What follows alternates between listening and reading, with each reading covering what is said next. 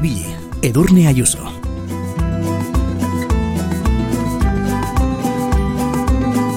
Kaixo, egunon, ostirala da, barikua, hortzirala, barixaku, eta illa, urria, bere azken ondarrera iristen ari da. Egun handia gaur, zinezaleentzat. Izan ere gaur pantaila handira iritsiko da. Zortzigarren mendoko Euskal Herrian girotutako ekoizpen handi bat, historia eta mitologia nahasten dituena, irati.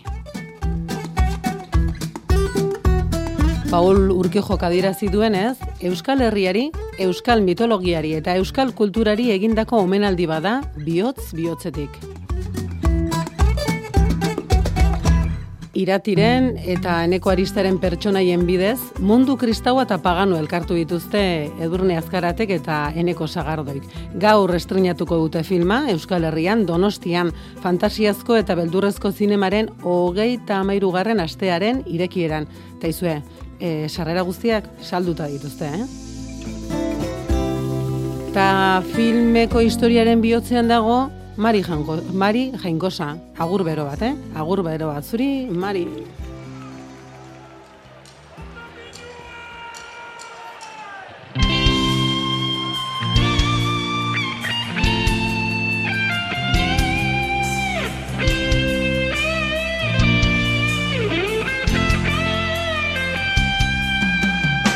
Lurpean duzu bizitza, ta noiz behin kasara gertzen. Aitzulotik lurgorrira, resko hileak orrazte. Txintokitik anbotora, azkar bai zara iristen. Atzetik zua dariola, zeruan zara nabarmentzen. Erbestetik etorri bai da, kanpotarren jainkoa. Baina bertako itura zarrak, ditu bastartzekoa. Ekintza horretan zaude, tximista trumo hilatzezen. Agur bero amari,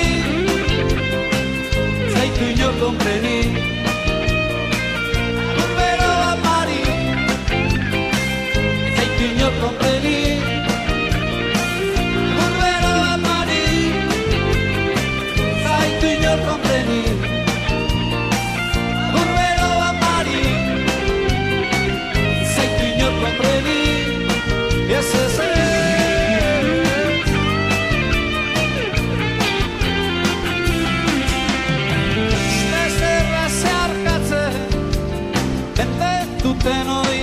Baratzen Sustrai sendoak karakatuz, goldetuz doa ipar horratzan. Hemen gaitu zuba mari, nork esango duke kantari. Agian jakin beharko zeruke, ez zaudela ez bakarri. Erbestetik heldu bai zaigu, kanpotarren jainkoa. Baina bertako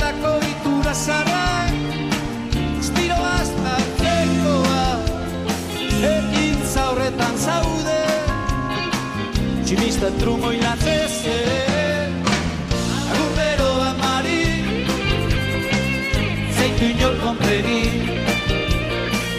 Agur bero amari Zeitu inor kompreni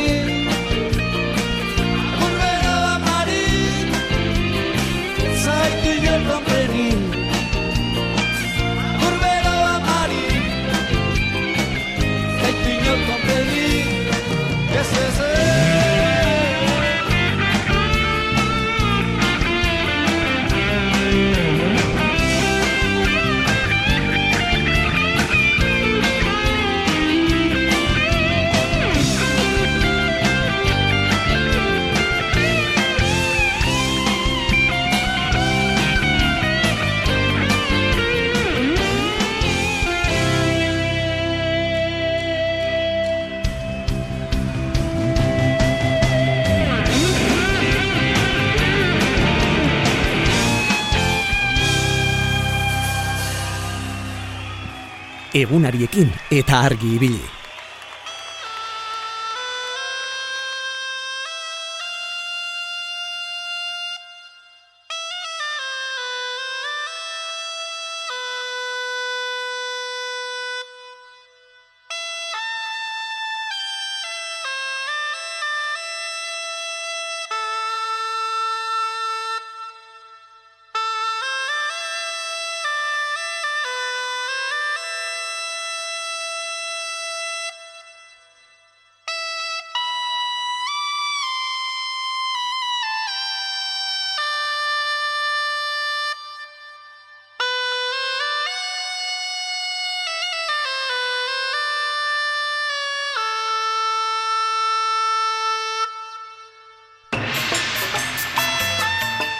Eta gero bestia, gaztaina bea e, zuaitza, Bai, e, nik izan zu izan dut, e, otarrak egiteko, erabiltzen zuten, bai. eta baita ere itxasontziak. Ah, beira. Itxasontziak ere egiten zituzten gaztainan zuaitzarekin. Agian Eh, Felixek esan duenagatik, e, egur, Eh? gor, egur gogorra delako agian? Ba, ez dakit. Ez dakit nik horrela ezagutu nuen, da oraindik ere badakit egiten dituztela otarrak hoiekin, kastain zuaitzekin, da ba, hortzerako erabiltzen dituzte oraindik ere. Ez Bueno. dakit zergatik, hori da galdera ona. Ba, bueno, Bai. gu, zu badakizu hemen gu galera botatzen ditugula, Hori da, hori da. Entzuleak adia egoten dira eta igual mm, behar bada norbait jakingo du ea gaztainondoaren egurra zergatik erabiltzen duten xestoak eta egiteko eta garai batean itsasontziak egiteko. Behar bada, ba, umeadearen kontrakota ona dalako, edo du bere, bere sekretua, edo bere xarma edutu, edo.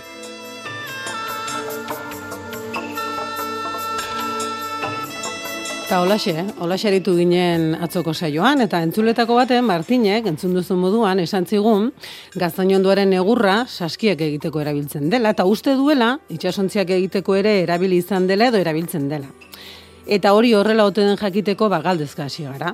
Eta e, jo, jo dugu nora ba albaolara, eta hitz egin dugu Mikel Leozekin. Bera albaola itsasondararen teknikaria da, eta galdetu diogo izu Mikel, egia da? Egia da gaztainondoaren egurra itsasontziak egiteko erabili izan dela? Tara, bere erantzuna. Ba, segurazki bai, segurazki bai, naiz eta eh, aritza zen eh, nagusiena, e, baina gaztainondoak, e, gaztainondoren egurrak baditu ere ezaugarri aproposak kontzigintzarako, e, gertatzen da, bueno, ba, modu sistematiko batean behintzat ez, ez omen zela erabiltzen. E, naiz eta e, baliogarria dan ere bai. Bueno, ze, zergatik ez zuten erabiliko, ba, atzo esan genuena, fruitua oso estimatua zelako. Baina zein ezaugarri ditu, gaztainondoaren egurrak, Mikel, konta iguzu?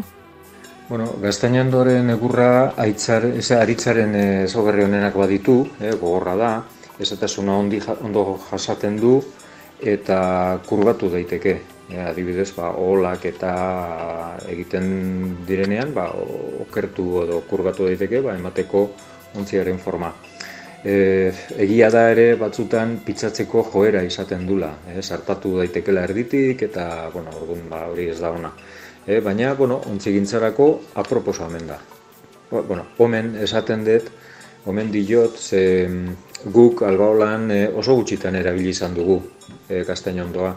Normalean, ba, bueno, aritza gu nola etxasontzi bueno, historikoak egiten ditugun, dokumentazioan, e, ez da inoiz gaztainondoa aipatzen, e, ez bada oso gauza puntual bateako, eta bai aipatzen da beti aritza, aritza, orduan guk aritza erabiltzen dugu. Gaztainondoa, bai, tarteka bai, baina ez naiz goatzen ere noiz. Orduan ez daukagu esperientzierik, esperientzia propiorik esateko bezala, oh, bai, oso ona da, edo ez hain ona. Eh? E, hori lehen uste eta aipatu detela, ba, aizkora sartatzeko e, oso ona da, ez? E, ebaki dezakezu, ba, enborra luzeka e, sartatzen zu aizkorarekin eta erdibitu egiten duzu, eta behin erdibituta laurdenak ere daitezke, hori badakit, e, e, probatu izan degulako, e? eta hori ontzigintza teknika batzutarako oso, oso ona da. Orduan, bai, ba, segurazki erabili daiteke, baina ez daukago esperientzia handirik. Mikel Leo Zalbaola itsasondararen teknikaria da, eta bera kontatu digun nola, San Juan Baleontziaren erreplika egiteko, jatorrizko materialak eta teknikak erabiltzen dituzten.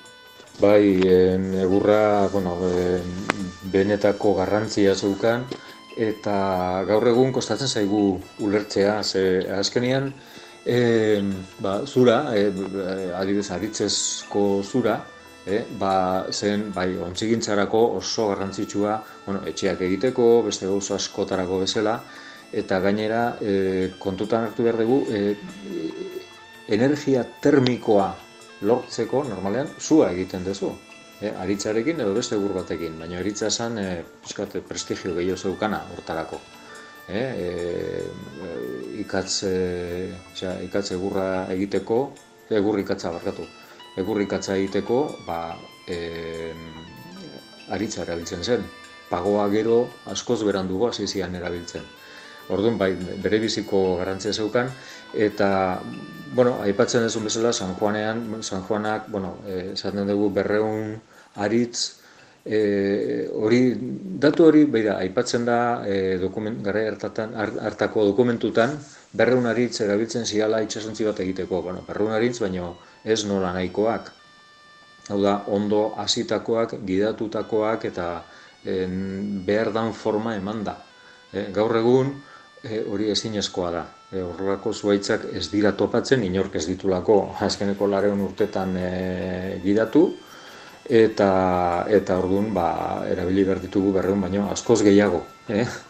Eta e, gu nolabait hortan jabetu gea, ba, ostras, ze garrantzitsua den, ez bakarrik basoak izatea, zuaitz asko izatea, baizik eta kalitatezko zuaitzak izatea. Hau da, izatea, zuk nahi duzun forma, eh, e, itxasontzia eraikitzeko.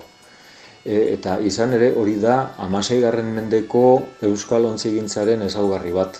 E, mm, zuaitzak gidatzen zituzten eta horrekin lortzen zuten justu bere nahi zuten forma.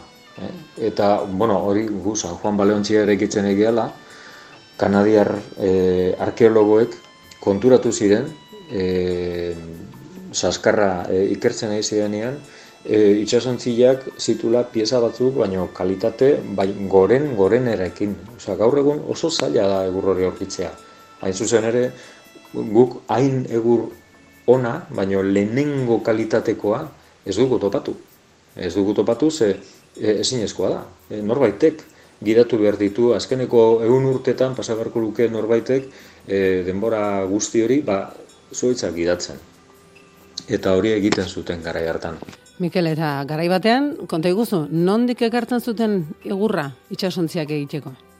Egurra nondik ekartzen zen, ba, bera, e, e, garai hartan, adibidez, e, bueno, amasei garren mendean, e, beti gertukoa, e, eta hor arrazoi garrantzitsu bat zegoen.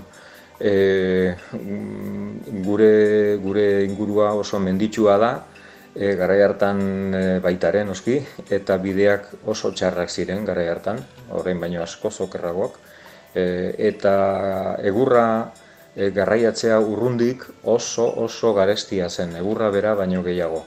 Orduan, e, bertakoa izan behartzun. E, normalean, e, basoak egoten zian, ba, kostaldetik, ba, amar, ama, bi kilometrotara gehienekoz.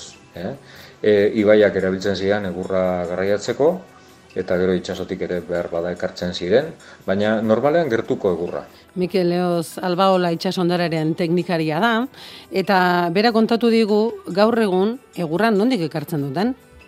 Bueno, ba, gaur egun e, guk ekartzen dugu e, gehiena, e, kasu, San Juanaren kasuan batez ere, ekartzen dugu, ekarri izan dugu sakanatik. E, sakanakin, sakanako mankomunitatearekin oso harreman ona egin genduen, ona bi partetik, bi, bien, bien aldetik, ze nolabait beraiek e, aritz egurra eman nolabait eh, eskuratu ziguten, e, eta errestasun guztiak eman zizkiguten egur hori hartzeko, eta bestaldetik guk ere ba, promozionate dugu, e, leku guztietan esan dugu, e, nola sakanak e, ba, hango bere egurra eman digun. Ez? Gero ere gila esan ba, parte txiki batzuk azkeneko urtetan ba, ekarri berri izan ditugu ba, e, Siberutik eta beste leku batzutatik e, erosita, kasu honetan. E, ze, e, gero eta zailago da aurkitzea eta e, naiz eta bueno, askotan aristia handi batetik ba, zuetz bakarra edo bi agian dia onak aproposak gune egunerako.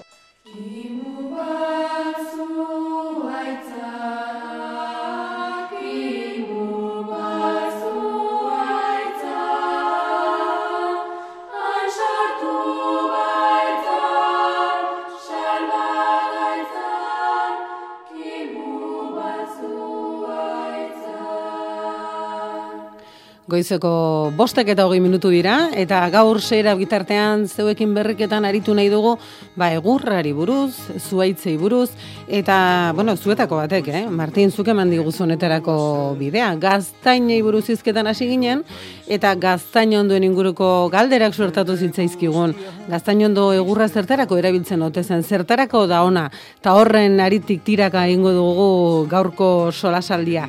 Eta agian zuzeu, e, arotza zara, eta kontatu nahi diguzu zein egurrekin lan egiten duzun, edo baso zaina zara, edo zure herriko zuaitzei buruz hitz egin nahi diguzu, etxeko altzariei buruz, egurra, egurra gaur izango dugu izpide. Eta badakizue, horretarako badugula zuzeneko telefono bat, bederatzi lau iru, 0 bat, bibi, 00, eta badira beste bide batzuk. Gure WhatsAppa 6 sortzi sortzi 666 000. Hortxe, eh? zuen e, mezuak helarazteko bideak. Baina badakizue, ederrena, zeuekin zuzenean hitz egitea dela. Irimu bazua itzan, asortu baizan, salba gaitzan, kimu bazua itzan. Negu bezko zeuran, igaro zen, ziren izotzak. Uda berriak askatu zituen, ibaiak eta bihotzak. Eta nola indarrak hartzen zituen, argian eta ekaitzan. Eta berdetuz loratu zen, kimu azua itzan. Kimu azua itzan. Igimu bazua itzan Asortu baizan Salba gaizan Kimu bazua itzan Kaixo, Manoli egunon, Baita zuri eta antzule guztieri de. zer moduz? Ondo, azuek? Asteburuaren atarian, ez da, zeu ere? Ba, bai, posi, bai. Ja, ja. Gaur e, egurrari buruz, zuaitzei buruz hitz egin nahi dugu.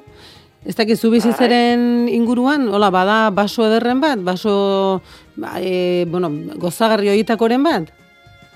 Bai, ne jaiotako herri noitzin, baso, non di dira, eh? Da pagoa, eh? Baina ikusgarri dira, eh? Bai, bai, ja. E, esan digute albaolatik, eh? ja gutxi geratzen direla lako zuaitzak, orduan altxor eder bat baduzue hor, eh? Bai, bai, hoitzin, bai. Dena garritxe gelditzen dira, ze zuaitza diran da. Ja, ja, hola. Dena gauza garantzitsuak esan dazkigu, eh? Nik enetzin gauza asko eta bere. Ba. Egunero zeo zer ikasten hemen da, eta gaur ikasi dut. Ah, begira, egia da, eh? Egunero zerbait ikasten da, eta hemen argi bilin gainera, zeuei eskerrere kontu asko ikasten ditugu, Manoli. Bai, bai, hori egia da, eh? Gaur norbait Ja, ja. agurtu nahi alduzu, Manoli. Bai, gaur urte bete zeitzune, kuña doan dengoak, Jose Litzaso. Eta baita de, Iloak, Ane Rodríguez, donostikoak. Da, nahi nuke, eh? Uda joan da, negolu da, kantzia jarriko duzen. Gaur San Simon da San Judas da, Ara, eta horregatik, ja. gaur San Simon eta San Judas alda. Ba, San Simon eta San Judas da joan da, negolu da, eta hartza igaixoa galdu da. Nahi aipasten ditzen gari baten. Hartza egin, iultzen ditzen. Ba, apuntatu dugu, e, eta, Ja. bueno, ea, esa, esa, berak egunak dioena betetzen den, ezta? Ea, udara joan eta negua iristen den edo bidean jartzen den bederen, naiz eta momentuz ez dirudien. Hori da, Ba, itxurik ez dauke, eh? momentuz ez, momentuz Ja, itxurerik ez du ez. Ba, Manoli, ba, e, ondo ospatu dezatela, urte betetzeguna, eskerrik asko, asteburuna pasa. Ag- agor, bai. Ondo pasa. Agor, agor.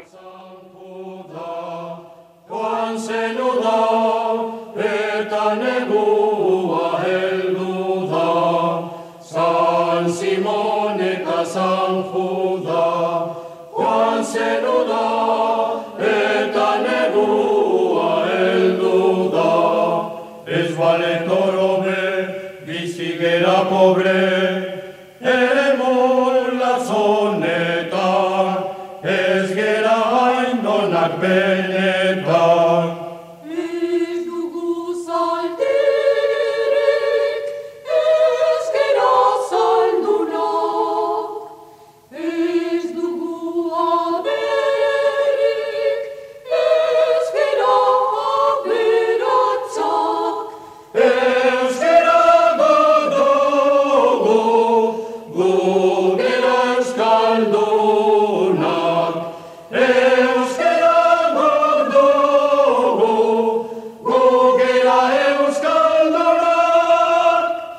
San Simon eta San Jude eguna dela esan digu Manoli kantau eskatu digu, baina bueno, momentuz babirudi kantak dioena, ez dela beteko, ez dauka horren itxurarik. Antonio, egunon, Egun no edurne, zer moduz? zoragarri. Baina gaur ere, zera, aize txoronekin, ez da? Bai, bai, arro dabil, eizie, eizie, arro dabil. Eta zuk, aizu, eh, batzutan esaten da egoizeak, hola, jendea pixka, tak, ikutzen ote duen, hor, no, somatzen Bai, duzu, bai, zuk, bai, bai, na- nabarmentzen da. bai, nabarmen alda. Ba, ba, ba, ba, ba, bai. Earkian zimatezeko bai. Bueno, bueno, a ber, ba, San Simon da, Eh? San Juda egunak pixkanaka freskura ekartzen digun. A ber, a ber. Antonio, gaur ari gara egurraren inguruan, zuaitzen inguruan. Hain zintzuten, hain zintzuten. Zuri- Eta, bai, esan. kontako izut, kontako izut, ni ibiltzen naiz eh, aspautu egon zier, ba, nuar ben da, matximentan da, oiek, eh, nuar behazitik auzoa da, matximenta berriz, ba, hiru herrita o pertenezitzen, baina, bueno, aztetir ere bai. Eta horre oso, ze ondile izen da, eh, otargiltza oso lanbide, zera izen da, eh, garrantzizku, eh, urte askotan. Ah, beira. Ta, gaur egun geratzen da, saskigileren bat? E, matximentan e, bi nahi e, hortatxe dedikatzen dian da oro handikan, zaskilein da zaskilein. Gainun zein nuar bendaia, galdu martu da zaharrak ilindia eta gazti babakizu. Ta, Antonio, eta zu badakizu saskigile horiek ze egur mota erabiltzen duten? Badakizu? bai, dana gaztaina. Ah, gaztaina erabiltzen dute. Bai, bai, eta da gaztaina, ez da arbola ondile ez da, gaztaina zepa edo basun bitzen dute. Eta, e, ba, zema berdan gutxoera bitzen dute urtin, garaitzu baten dute, laizte dala, bain, negu garaien raizetea, eta zema berduen gutxoera ekartzen dute, eta gero, egiten dute, e, potzu handi batzutan, hola, igeride gu bezalako potzu batzutan sartzen dute dana, Bai. egurre. Ta, zertarako egiten dute hori, Antonio? Ba, e, e, da, egurri, e, e, e, urdezku dara kurazio bat osa izan batzatako dute, egiten dute, eta gero, behar duten hainen ateatzen dute potzutiken, eta labe batzutan, nola, ogite erretzeko mogo labe batzutan, egur hori egosi egiten dute. Hm, Ze kuriosoa. Bai, eta gero, egosi eta ateatzen dute kanpoa, eta gero, hola, e, behaien labana moruko osatzukin, hori, e, ho- horritan, horritan, horritan, txaplak atatzen dituzte. Eta Ufa, ze pazientzia. dena da e, oso flexible, malgua. Gelditzen da egur hori, kastaina egur hori, eta fin-fina polipolitik, eta gero, ba, hosi, otarra egin dute. Ta, zu aritu zara sekola otargintzan, ze ikusten dut, ni jantzia zaudela, eh? Gintzan ez, baina ikusi askotan. Eta, Eta oso, oso lan eh, luz, luzien ekotzu eta pazientzi berreku da. Eta Eta ordaintzen, ordain, bai, ez dena. jakin nahi nuen, ea, non erosiote egitezken, edo non bait, nun eskuratu egitezken eh, xesto horiek, ze horren besteko lanarekin lana dutenak, eta o, mimoz egindako objektu horiek, ba, Bai. altxor badira, non erosi daitezke edo badakizu, Antonio? Horiek egoten dira toki askotan, hola, e, bazarretaran pentsu almazenak eta hola badaude ba. Bai, bai, bai. Oitan, oitan degoten dira, eta gero berriz ba, matxinmentan berda gutu mazate lepo. Bueno, bueno, orduan Antonio hori esker badakigu. horrezte matxinmentan, aukera politika edo zertarako, eh? Bai, bazarriko laneako, perretxikutako, edo zertako gauze politike, bai, denbora pasaiten dituztenak oso gauza politik. Eta matximentan argi bili entzute ote dute. Matxinmentan entzungo dute, argi bili pentsatzen dut. Orduan matximentan... Norbaitek, norbaitek, bai, ez orte ora, beak ez dakit eh, entzungo dute, baina norbaite bai. Baten bat, esna badago matximentan, da argi ibili entzuten ari bada, ba, diai diezagula, eta e, jarrituko dugu, saskigintzari buruz izketan. Antonio, ba, gaur ere zurekin ikasi dugu, eh? Eskerrik asko. Eh, edurne galderatxoa, bai, Esan. Eh, astelena zer deu, jai zer. Argi ibili hemen izango da, Vale, astelenean. oso ondo, eskerrik asko, oso Zuk, zuk lan duzu edo jai? Eh, i- eh, fabrikak eh, jai dere, baina ikastorra lan. Bueno, osak zuk ere lan. Nik ere lan, bai. Bueno, ba, orduan astelenea, astelenera arte. Vale. Ondo pasa gastu burua, eskerrik eh. asko, Antonio. Bai, aio. Datorren aio jala Dalai menditikan Goizeko intzatan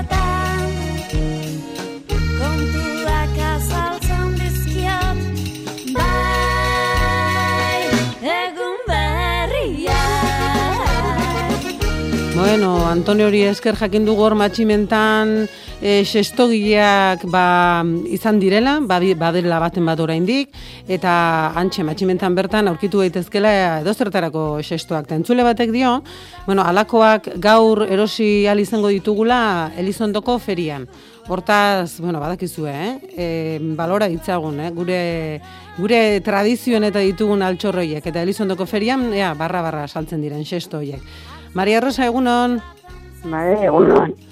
Zer moduz, Maria Rosa, ongi? Mentxe zuri entzuten. Eta zu bazenekien, e, nola egiten dituzten sestoak eta Antonio ze gauza politiak esan dizkigun, eh? Bai, hoi entzun deutu, eta hoien bidez, ba, jakingo dugu, nola ikitxo. Nik ez dakit dolo, zean berri, eta nik entzulten ajuk da, ez da, idazta. Konforme, sa, Konformena, oikin. gaur nor agurtu nahi duzu, Maria Rosa? Asko azket, Venga ba. azo, azoko kon, part, eh, abesti eskatuz. Gaur urte bertzatzea du, zizur- zizurkiren bizidan, hiloba goxeba. Garbendiak eta ondo eskatu bezala, bere emaztelierni, bi seme, matxin aldizarrekin. Bier laro eta behazi urte betetzen ditu, ereinezuko miren aramaburu.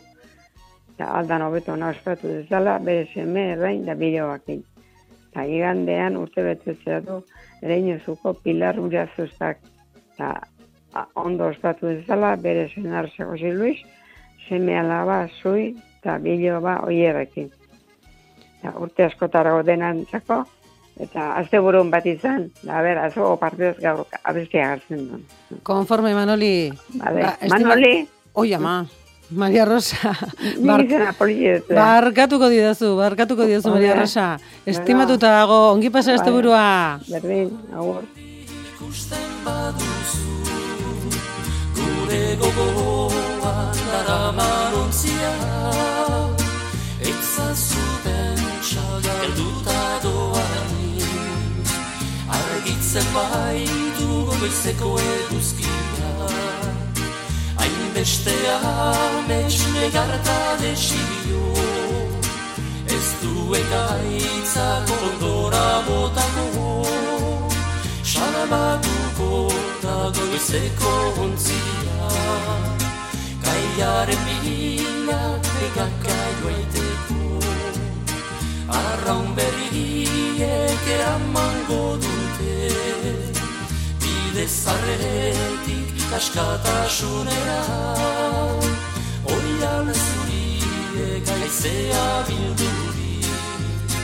Gure harnasa biltzen den batera Ez du ekaitzak ondora botako. Salabatuko da goizeko ontzia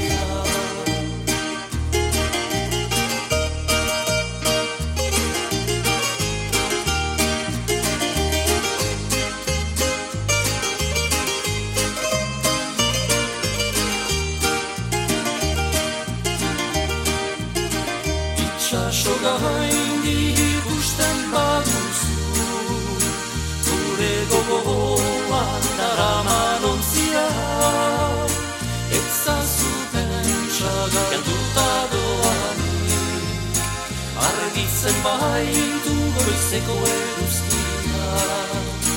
Hainbeste amets negarta desibio Ez du ekaitzak ondora botako.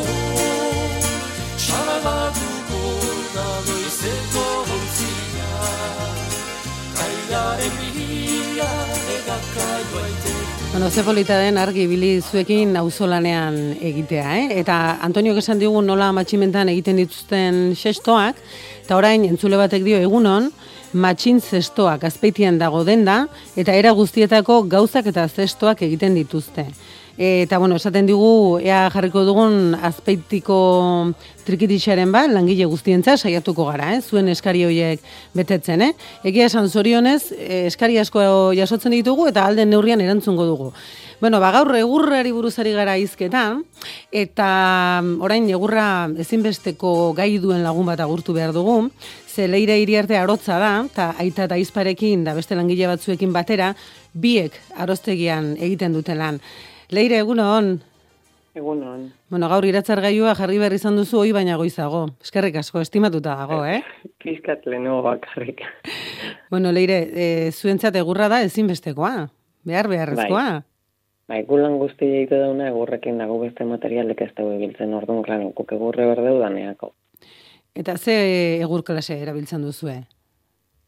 Guk egurre ibiltze dugu, gehien ibiltze ditugun aritza, pinua, eta iroko.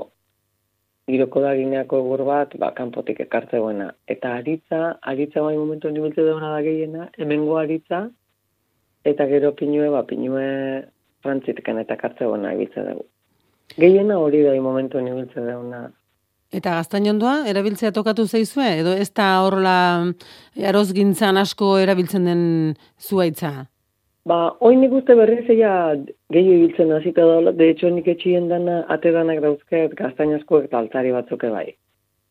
Bueno. Gaztaina, gaztaina, a ber, e, gaztaina da egur bat argile, aritza baino pixkat iluno da, e, segun zertako gogortasun gehiago dauke, baina beste goz batzuteko lan iteko errezo da. Adibidez, altzariek eta atiek eta egiteko biguinu da aritze lantzeko, goxugo da lantzeko, baina gero en fatxada baten jarri nahi dezunien, ba, zarerako batek principal bezala, kanpo ematen duna olio bezala, aritza beha resistentio da gaztaina baino, baino gaztainak ere badu bere egogortasun bat kanpo aldien aguantatzeko.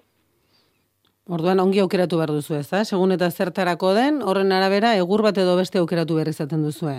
Bai, hori da, egur bat edo beste, eta gero baita ere, eh, prezioi behitze zaio, aritz klab mota batzuk daude e, gazta baino baino merkio baino, beste batzu daude gazta baino baino galestio. Orduan, klaro, batzuk ekonomien arabera ere eskatzei zue erabateko egurre edo bestie. Gaztainek dauken lorie, be, bere bea dauken beta eta bar, nire ustez, nire guztuako askoz politxo da. E, dauke bere lora marroi bat badauke, politxo da. Denborakin desente iluntzen jutea gaztaina. Bere zar, zartasunekin egurrak iluntzen juten da, ba igual ba beste argilek baina gehiago. Baino lora hasieran dauken lora hori nire ustez politxo da. Bueno, nik zoziati dauzket gaztainezko batiek eta altarileke bai azkenien.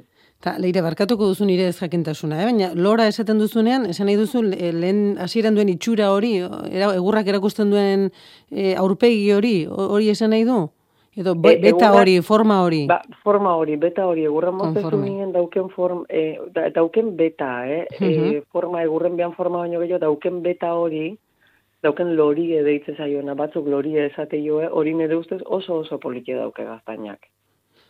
Leire, eta biek aroztegian, eh, zenolako enkargua jasotzen dituzue? Zer, eh, orain, ze, zenolako eskariak eh, jasotzen dituzue? Ze altzari mota eskatzen dizkizue bezeroek? Altzariek guk, em, gehiena Edo gehiena... lurra. orain altzar- ez, guk gehiena egite deuna da, e, lehiuek, Mhm. zarrerako ate, kanpokaldeko zarrerako ate horiek, barrukuek ere segun olakoekin nahi dituzun ite ditugu, baina, bueno, batzutan igual kanpotik ertetzio ekartzi txuri horiek eta modan dauden ate txuri lakau horiek, Mhm. eskatze eskitzuen inba horiek kanpotik ekartzi dituzu. Baina guk e, lantze dauna die lehiuek, atiek, eskilearak, eta lurraia nola fabrikauta egotean lurra fabrikau gutxi ite dugu, oso berezi da nien fabrikatze dugu. Eta gero altzarieke bai, altzarieke fabrikatze ditugu. Eta bezeroak oso exigenteak izan hori dira, lehen aipatu duzu batzuen nahiago dutela, bueno, lora aipatu duzu, alako oso konkretu, eskaera konkretua jasotzen dituzu, enin nahi dut, alako egurrarekin e, zehaztasunez egiten dira enkarguak, ala zuen esku uzten dute, uzten dituzte erabakiak. Normalien, gehienak, gehienak, e, zehaztasun ezitegi, ja, o dekoradora hartuta, o beak nahi dulako, o ja, ja zehaztasun ezitegi. E, edo kanpotik informauta, edo ba, internet bidez informauta etortzeia, eta beste batzuk ja zure esku uzteue. Zure izate izu ez egurrekin ingo duke, e, oneako zer da hobe, ba, ni nahi dut argile, baina nahi dut gogorra, Hmm. e, bai, behar jartze izkitzue, kondizio, baina gehi, asko ja zehaztuta etortzeia, informauta etortzeia eta zehaztuta etortzeia, ja zen materialik nahi duen itia. Konforme lire, bueno, zuk ere ezagutzen zenituen hor matximenta inguruko xestoak eta hor famosoak Bai. omen dira, ospetsuak omen dira, ez? Bai, bai, oso, oso, bai, denda, desenteko denda badauke be, de, du- daneti dauke denda bada, eta bai, bai, bai, azkenien nire aita urrestilarra da, Bai. eta bueno, hauzokidiek die, eta ondo zautzeia. Bueno, ba, orduan hoiek, eh? ez da bila hoien sua itzali, eh? hor sestogile hoiek ere, eh? jarrai Bai, dezatela... pena Mateo, da, danien falta daia, ba, eskulan gintzako jendie falta daia daneako, eta pena, pena, pena emateo, pena emateo. Bueno, momentuz badakigu matxin zestoak hori entzule batek esan diguna, eta Elizondoko ferian gaur ere aurkitu izango direla. Ba, leire iriarte eskerrik asko, argi bilin izateagatik, eta ondo izan. Eskerrik asko. Beste bat arte.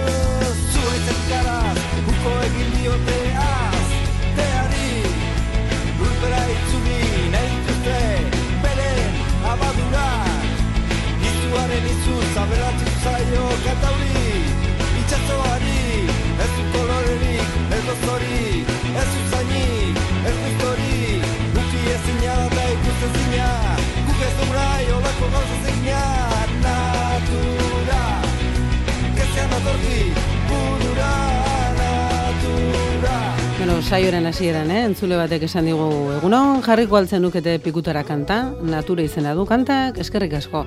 Eta esan duguna, eh? aldo gunean, zuen kanta jartzen joango garela, hori bai, beti, beti, beti, ez da posible izaten, eh?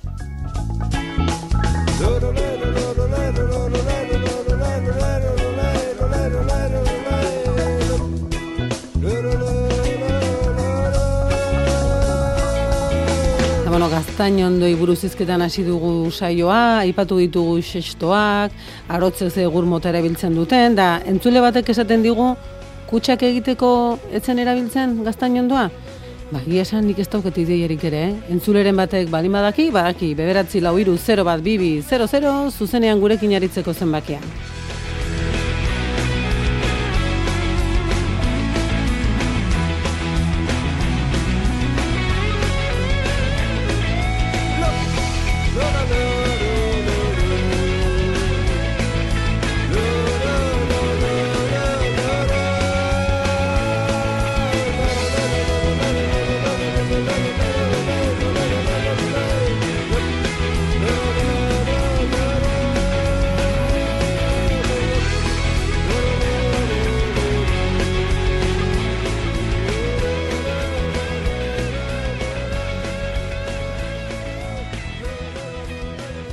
WhatsAppa 688 666 000. Ezkarantu beldurari ez orain Ez esan beti ez esan inoiz ez Utzi munduari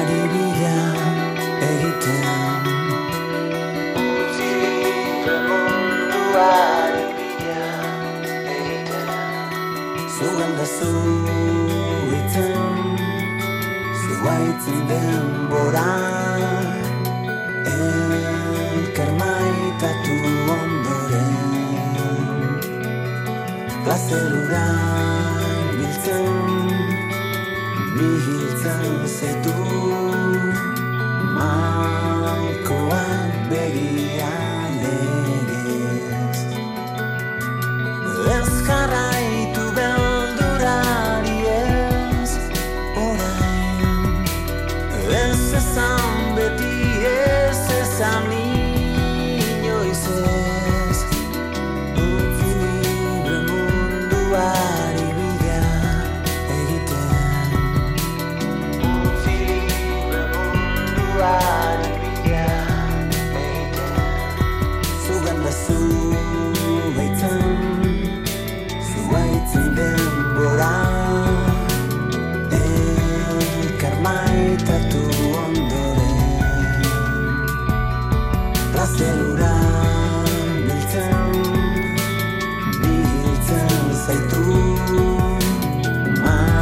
entzule bate, bota digu galdera, ea gaztain ondoa ez ote zen erabiltzen kutsak egiteko, eta e, bera galdera bota, eta le, leire hiri artek, orain hitz egin du berarekin deitu digu esanez baietz, eh?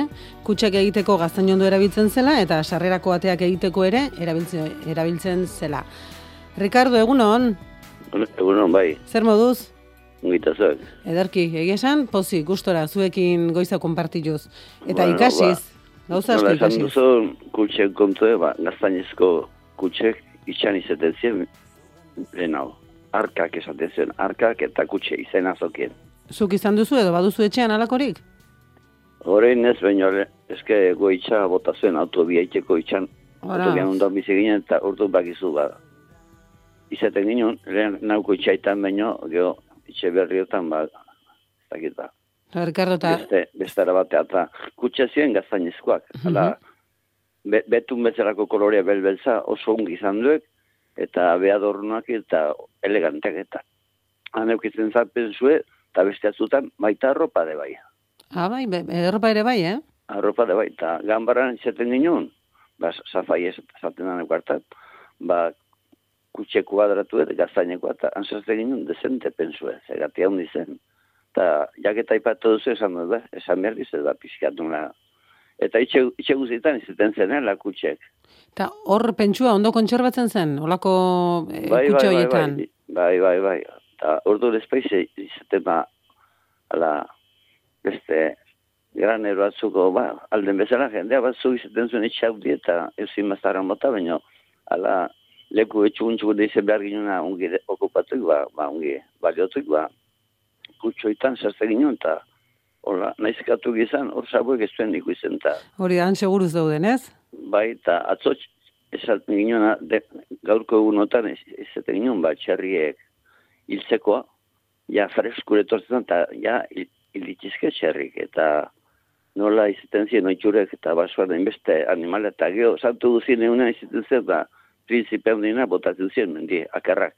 Eta gatiko herri bazien mila eta zeire egun haunze, pasa. Ne bada, hoi, Eta e, it- herri guzietan haunz asko zen, eta animale abe, abeatzen amen zen txerrie, eta hauze, nola, balio egiten ziren bebizi basotik, eta esan du bezala atzo basoi atatzenak zakion, eta gine handie, ikatzata dena egiten zen. bai, bai, bai, Guerrien bai. ik, ikatzain, eta egun matasto, guena hien ibeino zartxo di, eta nola, egun astokin, nola ematen zuen besaskitan, ma, madotza.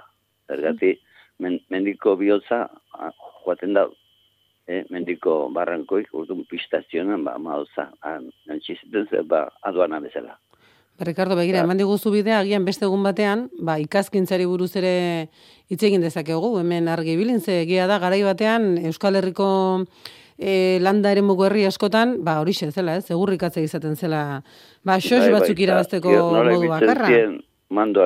irikin eta lan- lantegitan. Atzo itzin zinen ferra. Nola ferratzen dan, mandoak, iriek behiek, bale? Eta tia ferra izaten zan, ala kuñatxoat sartzen zakiona behan ilakin. Tronko eta nola restatzen zuen, ba, goiti bera, ba, kriston tronkoek, eta hola Hmm. jendea laxi biltzen zen, geho, ez bustizeko jatzen zen, eta hauntzen do ardin, ba, larrue, espaldero esaten zana. Hala? Mhm. Eta jendea esaten zuen, bizkarra lehorra eukizki oso zonketan. Basotan, ni mutiko koskorra eta biltzenarekin, eta txarrekin, eta bat- hauntzek eta hautau eta. Jote ginen, lantegi antxabolatzukin, eta obatzak egiten zuen, batxilarazkoa eta garozkoa. Eta ikergarri, ongi, eta jendea jaten zuen, ba, bat txiki asko basoan, eta txarriki, eta ardi zaramatoren azakin, eta hola, baino, hoi itxetare baino basoak generalean babata. Babate jana animalentzat, pensuetan, hoben hobena, eta personantzat ebai, eh? Hori natura, oso, oso naturatik nada, bizi zineten. Eta berkena gaina. Ricardo, ba, Osea, orain e, utzuko zaitugu, ze Bai, bai, lander bai, bai. urkia gurtu behar dugu jarraian, eskerrik Bai, asko, paliza ba- Batena nago, barkatu, eh? egunero ikasten dugu zerbait zurekin, hortaz eskerrik asko, estimatuta dago, Bai, Ricardo. bai, Izan bai. egun ona. Berdin.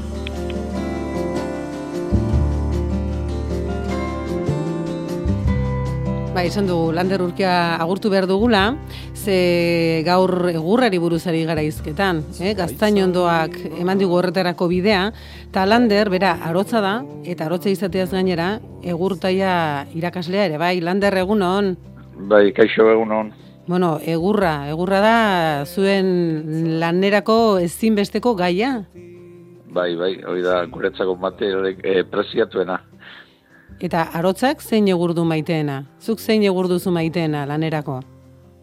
Bueno, guk e, nik batez ere ibiltzen naiz artizau bezala, ez? E, taia iten eta taia irakasten batez ere orain. Eta guretzako hemengo egurrak erabiltzen ditugu gehienak. Osea, gu gehien erabiltzen dugu da, ba, gaztaina, erabiltzen dugu asko aritza, erabiltzen dugu pagua, eh? E, intxaurra, gerezia, ba, bai, mion beti hemen Euskal Herrian eman dien egurrekin egiten dugu lana. Gero baude kanpotkako egur batzuk ez tropikalak eta hola, baina horiek guk ez ditugu asko erabiltzen. Eh? Eta gaztaina zer moduzko egurra da, e, egurtaia egiteko? Oso na, oso material goxua da laneako, gauz asko egiten ditugu gaztainakin, e, batez ere bakutsak esan dezuten Mm. bezala rizaiolak, egiten ditugu baita ere ba, e, hola, gaur egun erabiltzen dien ba, ordulari asko hola egiten dira taiatuak etxetan eta jartzeko, eta bai, gaztaina bastante erabiltzen den e, materiala da bai. Ta, lehen esan dugu zenbait eskulangintza galtzen ari direla, xestuen adibidez, baina babirudi egurtaia bogan dagola zezuk ikasle desente dituzu. Bai, bai, hemen errenteriko udaletxeak daukagu xepelar tailerrak eta hemen ibiltzen ez ni klasek ematen, eta egia esan, bete-bete eta daukagu. Jendea zai egoten da, kursotan apuntatzeko, osea, que askotan, ba, jende gehiagita guzti, nahiko genuke gehiagora iritsi bina ezin da. Orduan lander, itxaron zerrenda eta guzti duzu. Bai, bai, hemen ala da. Eta jendea horre egoten da apuntatzeko garaian horre egoten da denak, eh, eh, a ber, zein apuntatzen denen bizita zein ez, eta hola ibiltzen dira dena, bai. Bueno, ba, ederra egin dugu, eh? Ze argi bilin norbaitek egurtaia egin nahi badu, hortxe, zain izango dira hoiek ere. Ba, Bai, da. Lander, eskerrik asko, estimatuta dago, mi esker goizean goiz gurekin aritzeagatik eta ongi izan. Bale, eskerrik asko zuei, bai, agur.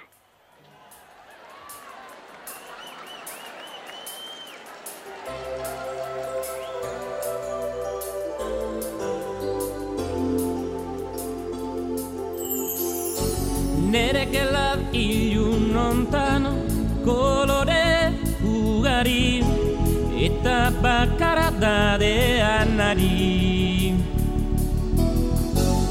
Egun zaitatxegin aragia leiotik eni eni argizagi.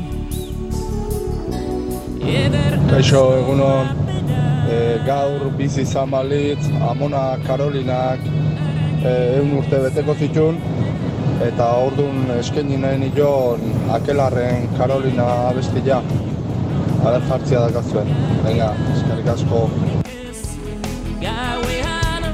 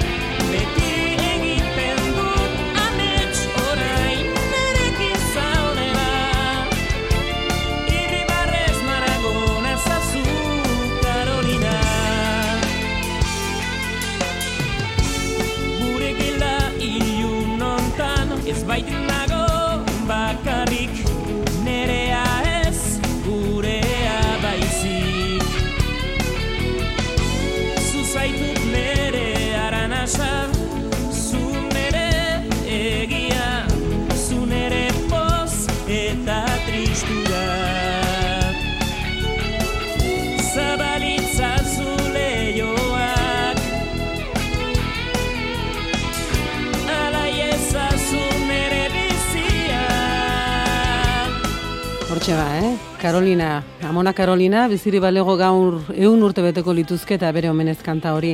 Eta bueno, zenbat ikasten dugun zuen ondoan, eh? Eta zuetako batek oso histori politxea kontatu digu, behira zer dioen, eh?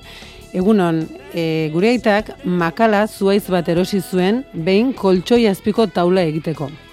Basora joan, zuaitza aukeratu, erosi basarratar, baserritarari, baserritarrari barkatu eta berak bota. Etxera ekarri eta taula egin zuen. Hau bai artista, eh? Begira zer ederra, eh? Hori bai dela, etxean egitea.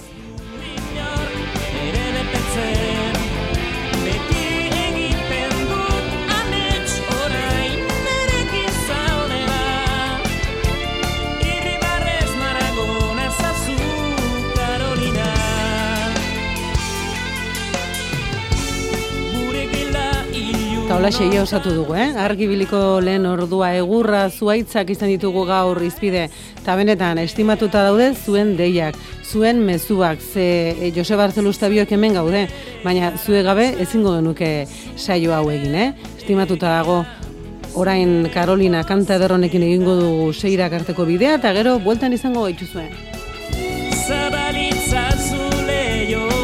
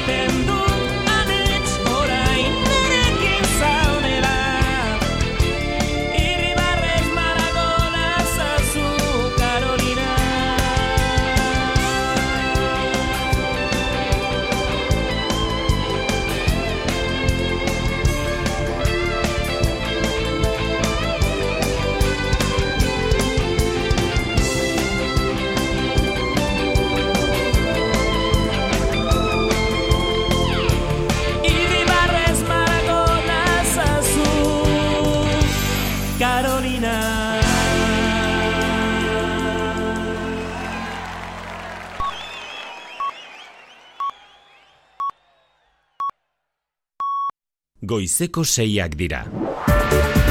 Euskadi Irratiko Informazio Zerbitzuak. Albisteak. Egun onda izuela guztioi, Bart gaueko berria da alderdi popularrak bertan bera utzi dituela botere judizialaren kontseilu nagusia berritzeko pesoerekin abiatuta zituen negoziazioak. Sedizio delitu erreformatzeko asmoa du pesoek eta hori onartezina da popularrentzat ondorioz elkarrizketak bertan bera ustera baki dute. Pesoek erantzun du konstituzioa betetzeak ez duela ez txantairik ez baldintzarik onartzen eta beste aitzake bat jartzea leporatu die negoziazioak usteko.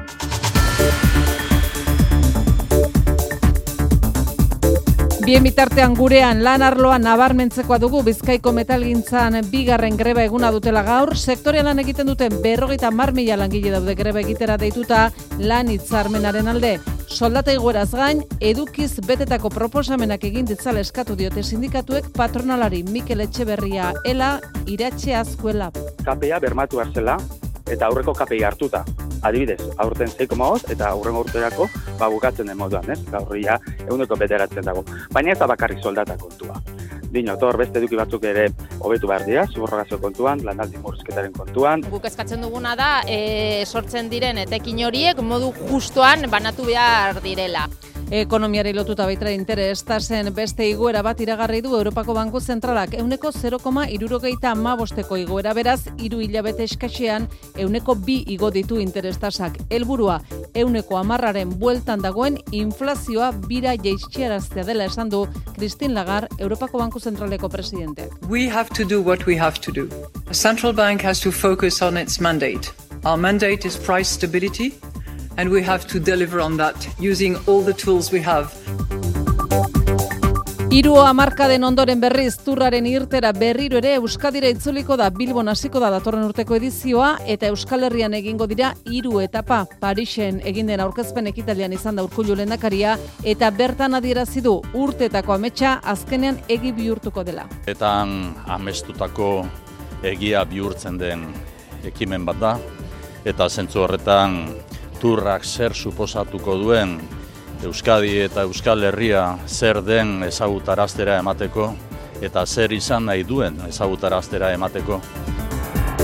Gainontzeko kirol albisten artean realak markak hausten segitzen du Europan, txuri urdinek utxe da bi irabazi dute Nikosian omonia taldearen aurka, Robert Navarro Glenzatiaren amaieran eta Brais Mendezek irurogei garren minutuan sartutako golei esker. Bostetik bost irabazita, Imanol Aguazilen taldeak esku eskura du zuzenean Europa Ligako final zortziren etara sailkatzea.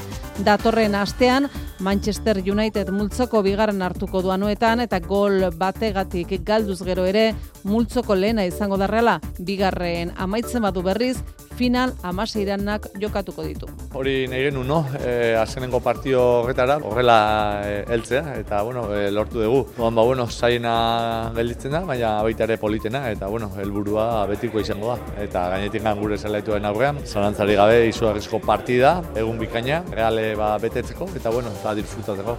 Realari lotuta Jokin Aperri bai presidenteak iragarri du karguan segitzeko aurkeztuko duela bere burua datorren azaroaren hogeita bederatzean egingo den akziodunen batzar nagusian. Saskibaloian berriz, Eurokopan Gernika garaipena lortu du Alemanian, ideka kaldiz galdu egin du Frantzian. Gernikarrek markagailua irauli eta irurogeita bederatzi eta irurogeita mairu irabazi diote Rutronik taldeari. Donostia rekordea, irurogeita amasei eta irurogeita lau galdu dute Aslef Lionen aurka. Hain zuzen, Lionen bertan gaur, Baskoniak du Euroligako partida Lyon Bileurbanen kontra iluntzeko zortzietan. Eta Donostian gaur abiatuko dena fantasiazko eta beldurrezko zinemaren hogeita mairugarren astea da, eta asteari hasiera emango dio Paul Urkijo zuzendari gazteiztarraren irati film berriak. Sitxesko jaialdian erakutsi zen lehenengo aldiz irati filma eta publikoaren sari eskuratu zuen. Orain Donostian fantasiazko eta beldurrezko zine jaialdiari hasiera emango dio Paul Urkijo pozik bere txan egindako lana erakutsiko duelako. Poza, Euskal estreñoa delako, niretzako pelikula hau da bai Euskal Herriari, bai Euskal mitologiari eta kulturari egiten didan omenaldia, bihotz, bihotzez. Orduan netzako oso berezia da hemen, hemen egotea. Bestalde, beldurezko astean nire etxea delako eta tero etorri naizelako, bai pelikulekin, laburrekin eta bai publiko moduan. Orduan gogo asko ere ba, partekatzeko pelikula e, jendeak ikusi dezala ba, egin dugun lan hori. Antzoki zarrean izango da zuzen ere, iratiren euskal estrenaldia gaur iluntzean. Eta jakin dezagun orain errepidak nola ditugun ordunetan, maitan esu bijan egunon? Egunon, ba honetan ez da aparteko gora berari, segurtasun sailaren arabera. Eta guraldiari buruz, zedatu ditugu? Ba, freskatzetik e, urrun gaur ere temperaturak, Bilbon hogeita zazpi gradu ditugu, Donostian hogeita zei, Baionan hogeita bost, Iruñian hogeita bat eta basuena, baina alere altu gazteizen emezortzi gradu.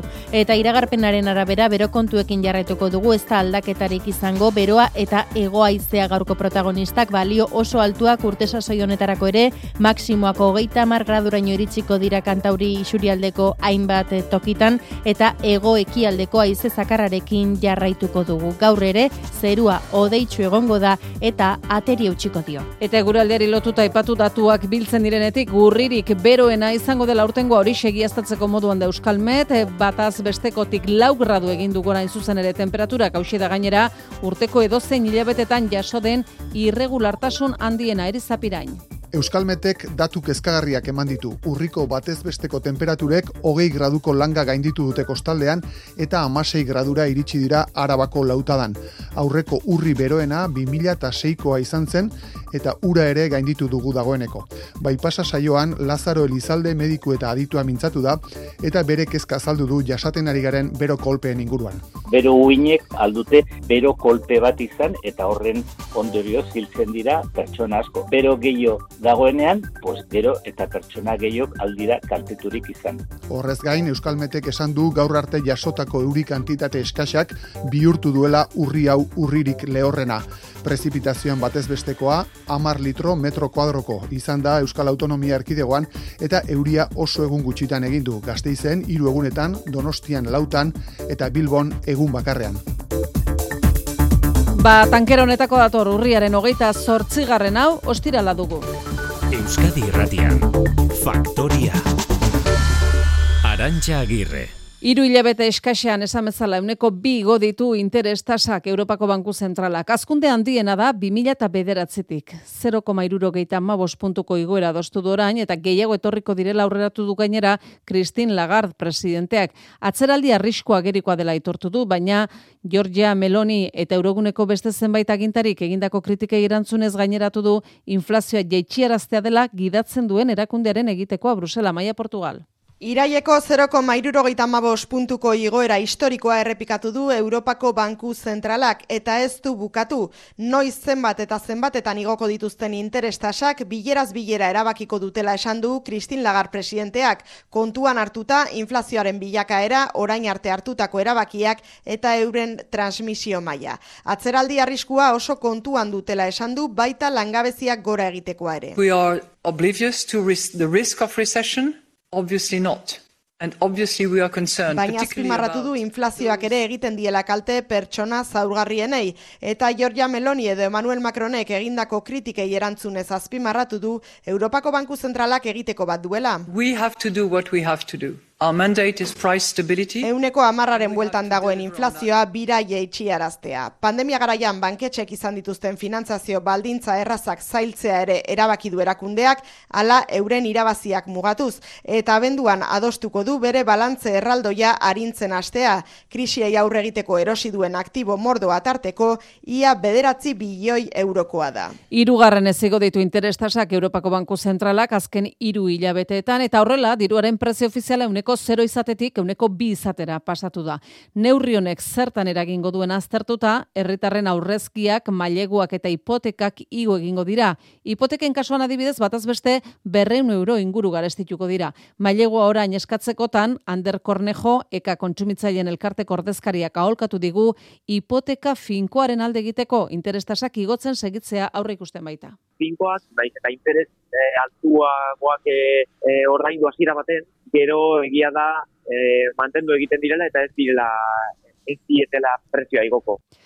Bizkaiko metalgintzan hiru greba egunetatik bigarrena dute gaurkoa eta atzo bezala batasunik gabe elak basaurin deitu du gaurko mobilizazioa labek komisionesek eta ujetek berriz barakaldon. Batzoko greba egun arrakastatxo izan zela diote sindikatuek patronalak ordea grebaren jarraipena ez dela euneko hogeita marrere iritsi dio elak erandion egin zuen eguneko manifestazio nagusia. Gainerakoak berriz komisiones lab eta UGTek Durango nurtzigartzi egunon. Egunon, metalgintzako milaka langile irden ziren atzokalera durangon eta erandion sektoreko lan hitzarmenaren alde, negoziazioak desblokeatu eta edukiz betetako proposamenak egin ditzala eskatu diote sindikatuek patronalari. Euneko seiterdiko soldate iguera ez da nahikoa eta lortutako eskubidetan ere atzera pausurik ez dutela onartuko ohartarazi diote FBM enpresa buruen elkarteari. Lan hitzarmena negoziatu ez gainera, protesta ekintzak gehiago egingo dituzte.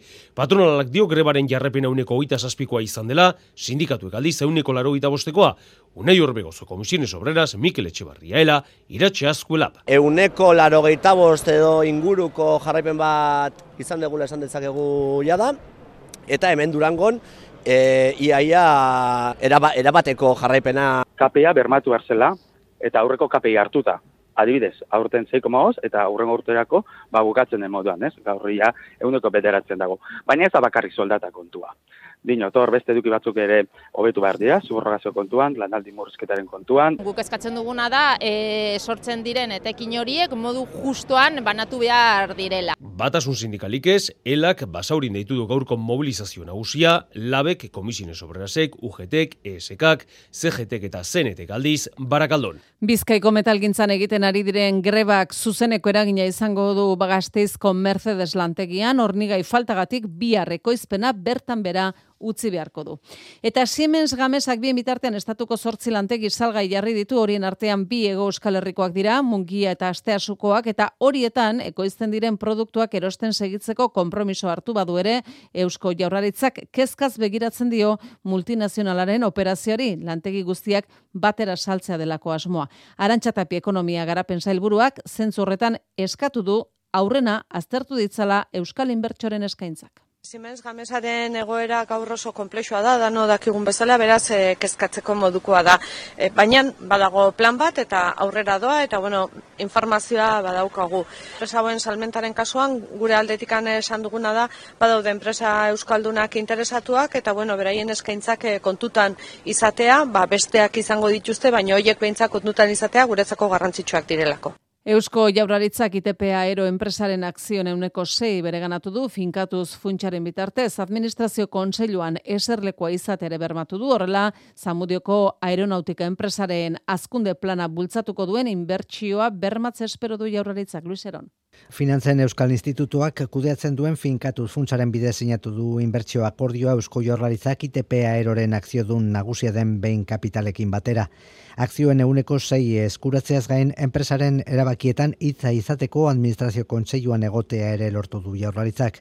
Hortaz, pozik arantxatapia ekonomiaren garapeneako zailburua, lurraldean zamudioko aeronautika konpainia errotzea lehen etxiko duen industria proiektua bermatuko dalakoan. Azken finean bilatzen duguna da enpresa horrek eh, errotuta jarraitza hemen, baina ez bakarrikan errotuta, baizik eta bertan dituen hornitzailekin erlazioa izatea eta erlazio hori areagotzea, eta bueno, ba, etorkizuna izatea ba, ikerketaren ikuspegitikan, produkzioaren ikuspegitikan, eta enpresa hori izan dena orain arte ba, aurrera ere eramatea. Izaera industrial nabarmeneko kalitatezko enpleguaren sorrera ere bultzatu nahi du Eusko Jorlaritzak, ITP aeron sartuz, enpresaren azkunde plan berria abian jartzen lagundu nahi du.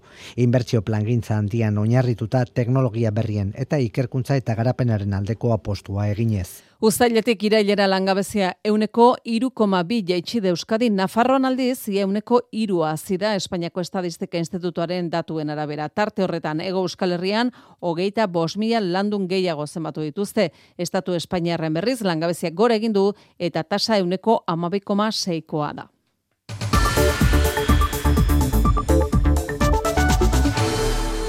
Alderdi Popularrak bertan bera utzi ditu botere judizialaren kontseilu nagusia berritzeko pesoerekin abiatutako negoziaketak. Sedizio delituaren erreforma marra gorria da popularrentzat eta elkarrizketak eten dituzte.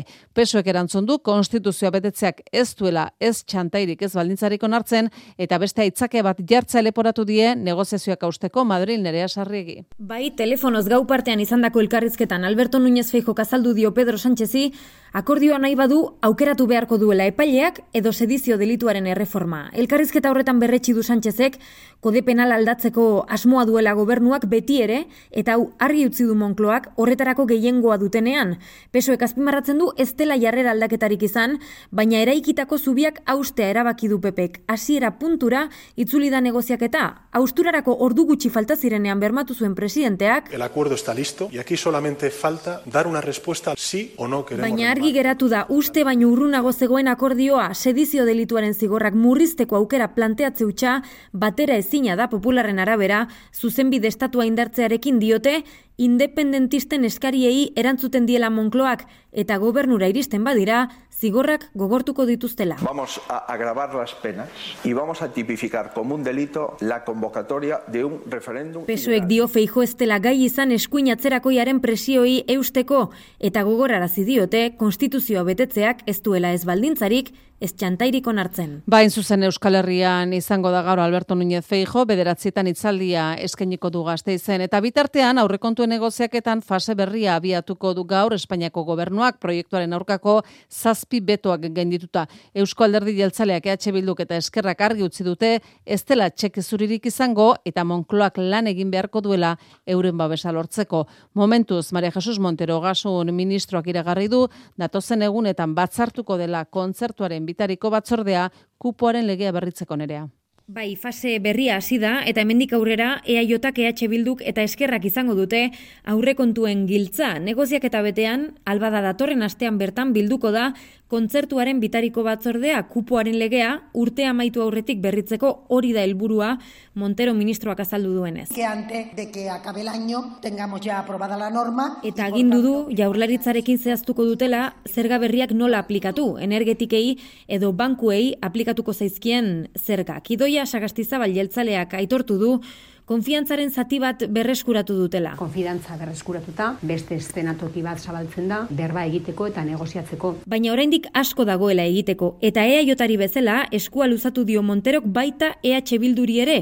Oskar Matutek argi utzi du hitz egiteko prest daudela, baina utxune gehiegi ikusten dituztela oraindik arlo sozialean. Es a ustedes a quien le toca mover ficha y acercar nuestros votos. Gaur arratsaldeko ordubietan amaituko da aurrekontuei zuzenketa partzialak aurkezteko epea, baina azken negoziaketa dagoeneko hasi da. Frantziako politika gintzan berriz gobernuaren kontrako zentsura mozio gehiago iragarri ditu oposizioak beste bien zuzen batetik Jean-Luc Mélenchonen Frantzia intsumisoak aurkeztuko du eta bestea Marine Le Penen batasun nazionalak xikerresnal egunon. Egunon Macronen gobernuak gizarte segurantza finantziatzeko erabili duen legea bilakatu da gatazka iturri kasu honetan. Gobernuak ez duenez gehiengo osorik aurrekontuekin egin bezala konstituziora jodu oraingoan ere legea onartu alizateko eta horren aurka iragarri dituzte bi zentsura mozioak. Dena den pasaden astelenean gertatu moduan, honako zentsura mozioek ere ez dute gobernuaren dimisiorik eragingo ezusteko handirik gertatzen ezpada. Azken orduko albiste bat ere bai, sutea piztu bai da goizaldean, zugaztietan, mehatzaldean, peñas negras inguruan. Goizaldeko lauterdiak aldera piztu da su hori, eta suhiltzaileak da lanean ari dira, uneotan ez dago arriskoan etxe bezitzarik hori bai, Bilbo inguru guztian erre usain nabarmena zabaldu da, ondorengo albistegi zerbitzuetan emango dizuegu honen inguruko berri zehatzagoa. Eta Euskadi izan da protagonista Parisen datorren urteko turraren aurkezpen ekitaldian Bilbon hasiko da eta hiru etapa Euskal Herrian hasi eta bukatuko dira. Etapen nondik norakoak ere atzoko ekitaldian eman zituzten, aspaldiko ametsa azkenean egi bihurtuko dela esan du Inigo Urkullu lehendakariak Parisko ekitaldian. Bertatik dugu berri emane Eimanol Manterola. Euskadi izan da baiturraren aurkezpen ofizialeko protagonista nagusietako bat. Une grandeur qui motive, du premier au dernier. Haupa, Goazen, Txapeldun. Txirrindularitzarekiko zaletasuna, izaera propioa, hizkuntza, kultura, ekitaldian nabarmendutako Euskadiren ezaugarriakoiek turraren grande pag irtera handiaren berri emateko lehendakariaren hitzetan aspaldi amestutakoa bete da. Aspaldi amestutako grande pag Pei Bask egia bihurtu da. Aukera horrek sortzen dizkigun emozioak partegatu nahi ditugu eta datorren urtean gure kale eta plazetatik barrena ibiliko den tur handiaren bidez, Euskadi zer den eta zer izan nahi duen azaldu nahi diogu munduari. Lehendakaria Euskal Ordezkaritza Zabalaren buru aldu nagusiak, alkateak, guztiak ere proiektuarekin oso konprometituta, turreko presidenteak berak ere ala dio. Pour demander, réclamer, implorer un nouveau départ. Urtez urte eskatu erreklamatu erregutu egin dutela, turraren irtera hiru hamarkadaren ondoren berriz ere Euskadira itzultzedin, hogeita maika urteren ondoren, Ala izango da. Eusko Jaurlaritzak Parisen izango duen egoitza berri ere aurkeztu dute Euskadiren nazioartean izango duten zazpigaren egoitza izango da. Euskadiren nazioartekotze estrategian sakondu aukera berriak topatu eta Euskal Herrealitatea kanpoan ezagutaraztea izango ditu helburu. Parisen bertan Jaurlaritzak izan zuen egoitza eta Agirre lehendakaria izan du gogoan Urkullu lehendakariak. Hemen Parisen Eusko Jaurlaritzaren egoitzan hain zuzen ere nazioarteko taldeen lehen bilerak deitu ziren. Horrek erakusten du, Eusko Jaurlaritzak lehen egunetik Europa batuaren aldeko asmoarekin bat egin zuela. Egoitza berri honek gure Europaren aldeko apustua orain ere bizirik dagoela erakusten du. Europarrak eta Europa zaleak gara.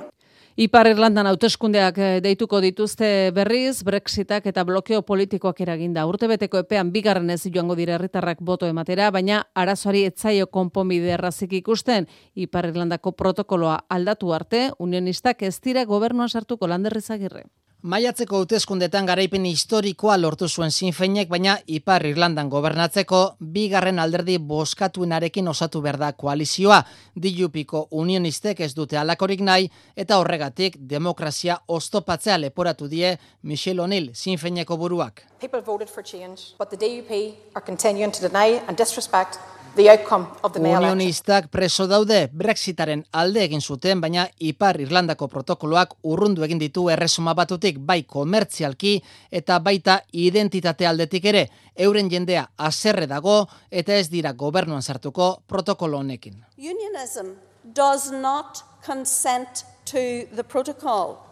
Londresen Rishi Sunaken gobernu berriak berriz negoziatu nahi du Bruselarekin, baina Brexita eginda dago eta dibortzio horrek asko komplikatu du Ipar Irlandako komunitateen arteko oreka.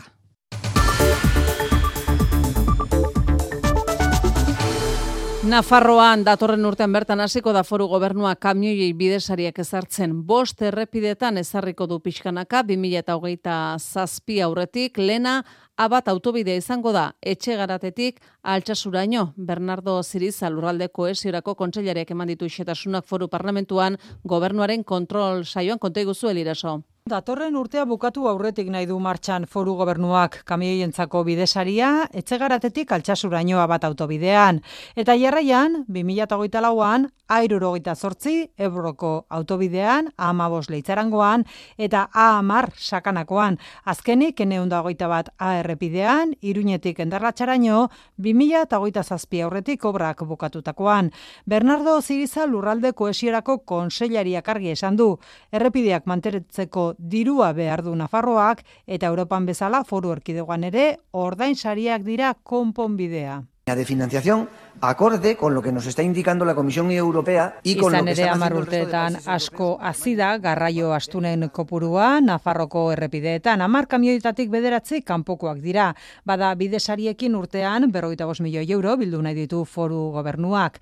Ordainketa elektrikonikoa izanen da egindako distantziaren arabera foru parlamentuaren gehiengoak bat egin du konseilariaren asmoekin Navarra suma ez beste talde guztiek. Euskararen ezagutzak gora egin du Euskadin azken amar urteetan Eustaten inkestaren arabera biztalen euneko berrogeita iru da Euskalduna. Euskararen ezagutzarekin bat egiten dutenak berriz amarretik sei. Euskararen ezagutzak lurralde guztietan eta ia eskualde guztietan egin gora, Gipuzkoa da Euskaldunen euneko handiena duen lurraldea, biztalen euneko berrogeita amazazpiterdi Bizkaian euneko geita emezortzi eta araban euneko geita maika, baina bertan igo da gehien Euskaldunen portzentajea euneko zazpi pasatxo. Eta Nafarroko hezkuntza kontseilari Carlos Jimeno kadirazi du, azera batean ez dago lehun goztoporik urrengo ikasturtean deredua larragako eskolan txertatzeko. que en principio por el informe preliminar no se aprecian obstáculos, pero falta el servicio definitivo de inspección, falta el servicio definitivo de Oartarazi du oraindik ere txosten eta hainbat izapide falta direla eta aurre matrikulak eskatzeko epea maitzen denean zenbaki zehatza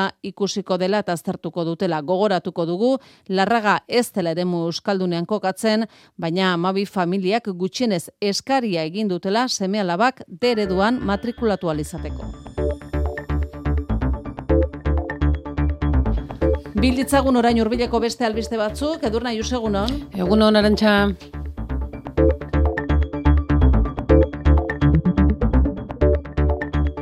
Bueno, aste honetan sarri hitz egin dugu eta hitz egiten ari gara oraindik ere azken egunotako eguraldi eta temperatura altuez.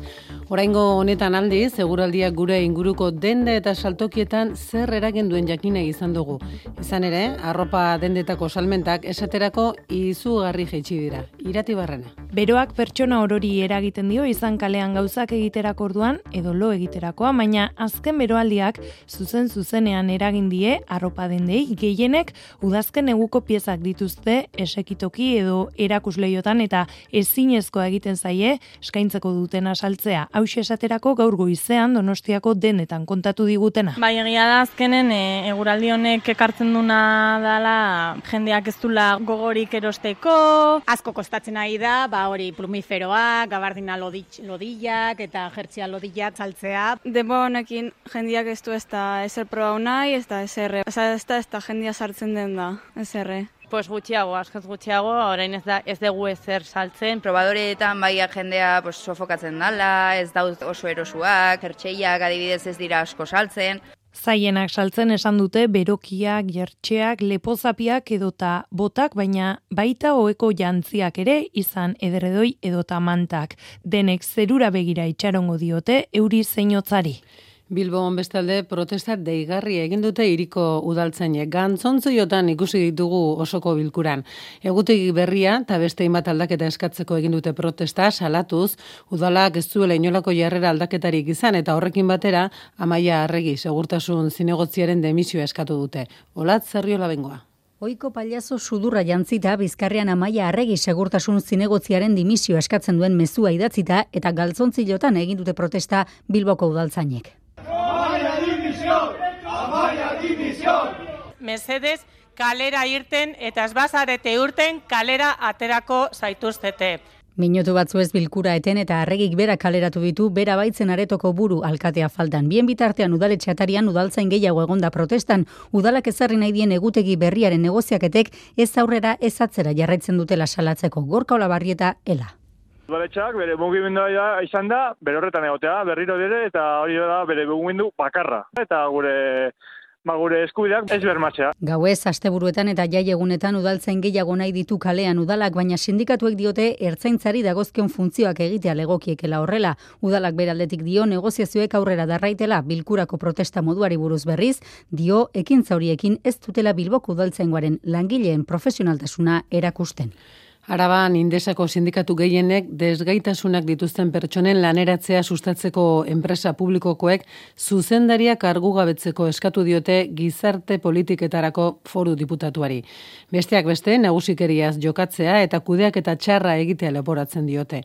Emilio Sola diputatuak ordea, entzun egin dio eskariari eta indesako zuzendarien lana defendatu du.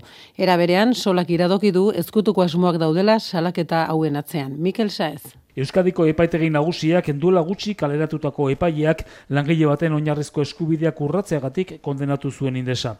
Enpresa batzordea osatzen duten sindikatu gehienek salatu dute ez dela kasu bakan bat, Izan ere, beste hiru behar ginek enpresaren kontrako salaketa bana jarri dute lan jazarpenagatik. Desgaitasunak dituzten pertsonen laneratzea sustatzeko enpresaren bulego nagusietan egin berri den azterketa psikosozial batek hainbat arazo antzeman ditu bertan.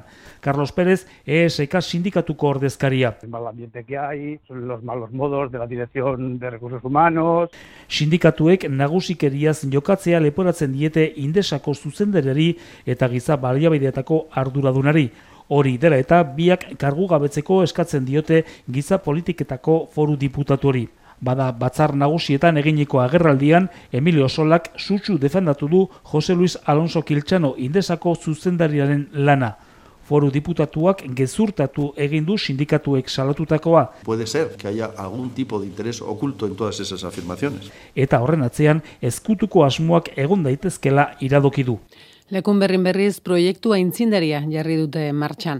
Bateria erraldoi bat jartzeko urratsak ematen hasi dira herriko industriagunean.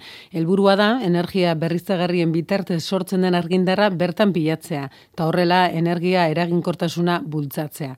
Industriagune horretako hogeita mar enpresek energia kostuak murriztuko lituzke eta nolabait industriagune berdea izatea lortuko luke herriak. Aitor Perezek xehetasunak. Ingenieritza enpresa batek proposatuta lekun berriko udala kartu emanak abiatu ditu enpresa horrekin, Nafarroako gobernuarekin eta zener energia berriztagarrien zentruarekin. Gorga Aspiroz lekun berriko alkatearen hitzetan, elkarlan publiko-pribatuaren bitartez proiektu interesgarria jarri dute martxan. Bateria erraldoi bat, izango litzateke, irudia egiteko zen itxas kontenedore baten tamainokoa, eta bateria hori gainera izango zen garatuta e, hemengo enpresa e, baten gatik. Labur bilduz, enpresen arteko energia energia komunitatea sortu nahi dute, interesa duten enpresek sortzen duten energia berdea bateria erraldoian pilatuko litzateke. Era horretan energia sortu, baina kontsumitzen ez denean, sarera bota beharrean bertan pilatuko litzateke behar denean erabilia lizateko. Gure industrialdea transformatzea poligono jasangarri edo berde batetan, ez? Eta kostako da, noski baiet, gauza hauek azkenean denbora eramaten dute, baina bueno, behintzat helburua argi daukagu. Momentuz ez dute eperik eta inbertsio ere datozen aste eta hilabeteetan zehaztuko dute, baina argi dute bizi dugun krisi energetikoan horrelako proiektuen alde egin behar dela. Goizeko seiterdiak jo berriak dira, ezagutu ditzagun eguneko lorroburuak arantxa eta xikerresnalen eskutik.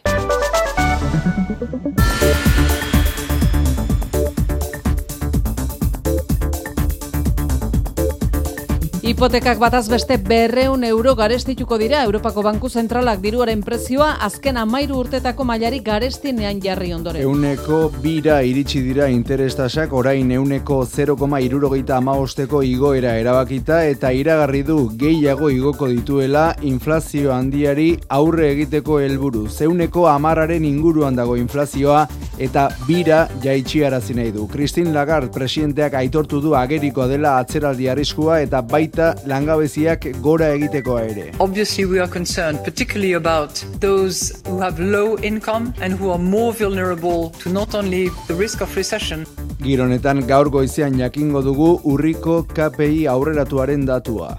Eten egin dituzte berriro Espainiako botere judizialaren kontseilu nagusia berritzeko negoziazioak. Sedizio dirituaren erreforma marra gorritzat jodu alderdi popularrak eta oraingoz bere horretan utzi ditu peso erekiko negoziazioak. Ala jakinara zitio Alberto Núñez Feijok telefonoz gau partean Pedro Sánchezi. Pesoek popularrei erantzun die, konstituzioa betetzeak ez duela onartzen ez txantaiarik, ez baldintzarik, eta egotzi die beste aitzakia bat jartzea negoziazioak hausteko. Pepe ez da gai izan eskuina atzerakoiaren presioei eusteko sozialisten arabera. Aspaldiko ametsa gauzatu dela azpimarratu dute Euskal Erakundek 2008ko Frantziako turraren aurkezpenean Bilbotik abiatu eta hiru egunez korrituko da lasterketa Euskal Herrian inigurku joren dakaria. Aspaldi amestutako Grande Pat Pei Bask egia bihurtu da. Aukera horrek sortzen dizkigun emozioak partegatu nahi ditugu. Euskadi zer den eta zer izan nahi duen azaldu nahi diogu munduari. Urkulluk uste dut urra antolatzeak balioko duela munduari Euskadiren berezitasunak erakusteko. Uztailaren batean abiatuko da turra Guggenheim ingurutik, Euskal Erakundek amabi milioi euroko inbertsioa egin beharko dute, eta uste da eun eta hogei milioi euroko eragin ekonomikoa izan dezakeela. Iparri landan autoeskundeak deitu beharko dituzte berriz Brexitak eta blokeo politikoak eragin da urtebeteko epean bigarren ez joango dira herritarrak boto ematera. Maiatzeko hauteskundetan garaipen histori historikoa lortu zuen Sinfeinek, baina Ipar Irlandan gobernatzeko bigarren alderdi bozkatuenarekin osatu behar da koalizioa, dupeko unionistek ez dute alakorik nahi eta demokrazia oztopatzea leporatu die Michelle O'Neill Sinfeineko buruak. People voted for change, but the DUP are continuing to deny and disrespect the outcome of the May election. Unionistak posizio zailean daude, Brexitaren alde egin zuten, baina Ipar Irlandako protokoloak urrundu egin ditu erresuma batutik. Eta albistegian aipatu dizuegun suteren berri ere bai, sutea piztu da esan bezala goizaldean zu gaztietan mehatzaldean, peinas negra inguruan goizaldeko lauterdiak aldera piztu da sua, eta handia dela diote suhiltzaileak lanean ari dira bertan, uniotan ez dago arriskoan etxe bizitzarik bilbo inguru guztian, erre usain nabarmena zabaldu da.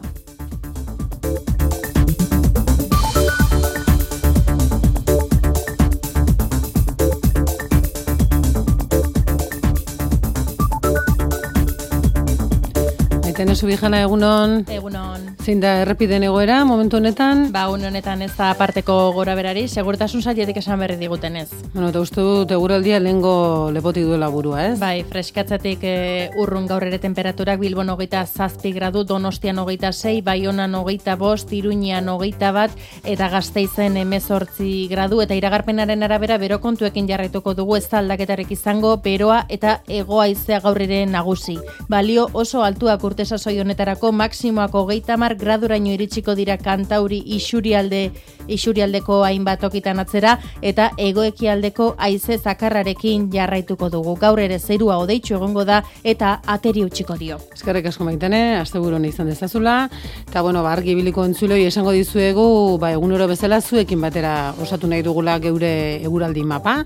Agian orain arte etzara usartu, zure mezua bidaltzera, ba gaur izan daiteke. Horreterako egun aproposa esaiguzu. Non zeuden eta momentu honetan zein den temperatura, zein den eguraldia. Eta gustora, gustora entzungo dugu zure hotxa.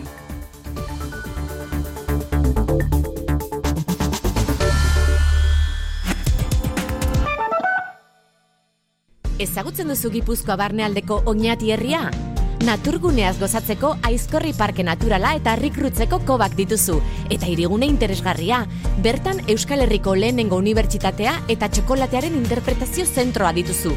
Etxetik kurbil, naturaz, arteaz, historiaz eta gastronomiaz gozatzeko leku ederra. oñatiturismo.eus Bertxolari txapelketa nagusia 2008 bi. Iraiaren hogeita lautik abenduaren emezortzira. Final aurrekoak Elizondon, Donibane Garazin, Irunen, Durangon, Amurrion, Baionan eta Bilbon. Eskuratu sarrerak bertxosarrerak.eus atarian. Informazioa bertxosale.eus. Euskadi irratiaren laguntzarekin. Arte ederren Bilboko museoa aldatzen den bitartean, bere aretoak astez aste aldatzen dira.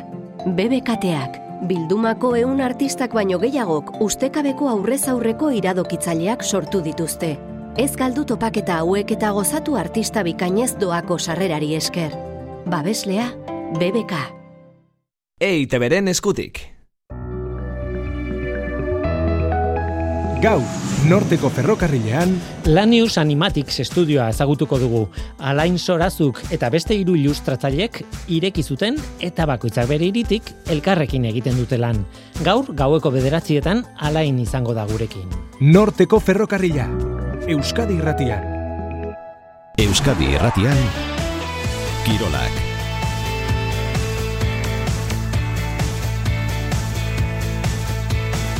Jon Altuna lankidea bildu ditu Kirol albisteak. Egunon, Jon? Egunon, Reala Kutsetabi irabazi du Bart eh, Zipren eh, Omonia Nikosiaren aurka. Robert Navarrok egin du lehenengo gola, lehen ondarrean buruz egindako erremate batean, eta bigarrena Bryce eh, Mendesek egin zuen bigarren eh, zatian. Honen bestez, Manchester Unitedek Sheriffen aurkako partida ere iru eta utxirabazi zuenez, guztia azken jardunaldian erabakiko da datorren ostegunean, anoetan Reale arenan. Amabos puntu punturekin Reala lider da emultzoan Manchester Unitedek iru puntu gutxiago amabi dauzka. Ostegunean, gol bakarreko aldeaz galtzeak balio dio Realari zuzenean final sortzirenetara pasatzeko, jakina, berdinketak eta garaipenak ere Realari txartela emango lieke. Imanol Alguazil.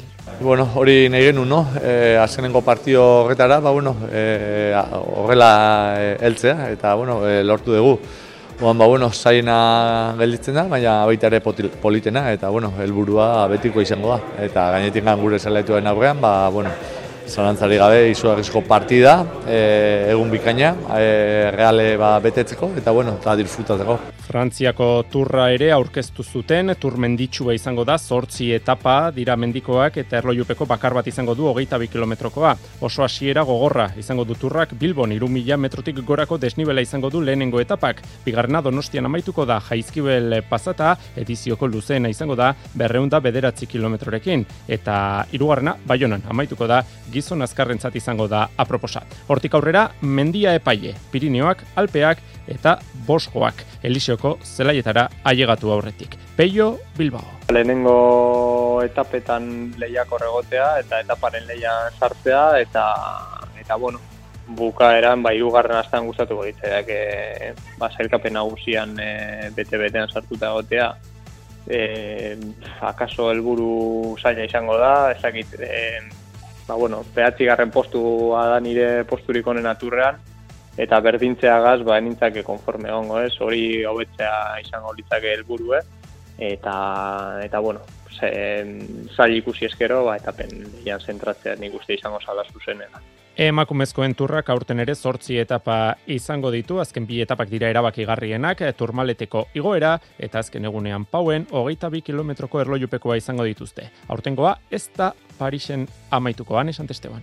Ba, ia zan, e, lehen gurtean bezala uste, e, nahiko, ba, bueno, e, ibilbide polita dela, denetik dago, erlojupekoa da, bueno, ba, urren urterako ba, berritu dutena, eta niretzako, ba, e, bereziki turmaleteko etapa hori ba, ilusio handiarekin, ilusio asko ematen dit, azkenen ba, ba, bueno, e, ba, igoera mitikoa da eta hori falta izan zen e, lehen Saskibaloian Eurokap txapelketan lehenengo ja ardunaldia jokatu zen atzo, aurpegia eta ifrentzua Euskal taldeentzat. Lointek Gernika Bizkaiak Alemanian etxetik kanpo irabazi egin zion Kelterni irurogeita bederatzi eta irurogeita amairu eta ideka gipuzkoak Lionen asbelen kantxan amore eman behar izan zuen historian eh, jokatutako lehenengo partidan Eurokapen irurogeita masei eta irurogeita lauko emaitzaz. Gaur Euroligan Baskoniaren txanda da asbelen kantxa bisitatu jokatuko du hiru eta bateko balantzearekin dago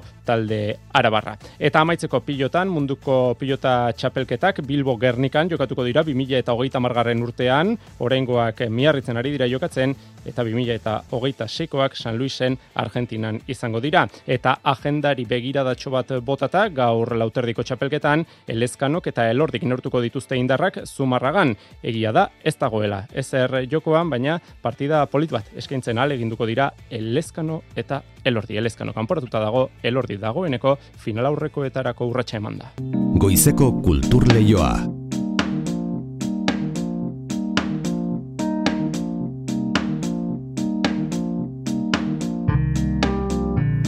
Gaur arratsaldean hasiko da Tolosako abesbatzen berrogeita amairugarren edizioa.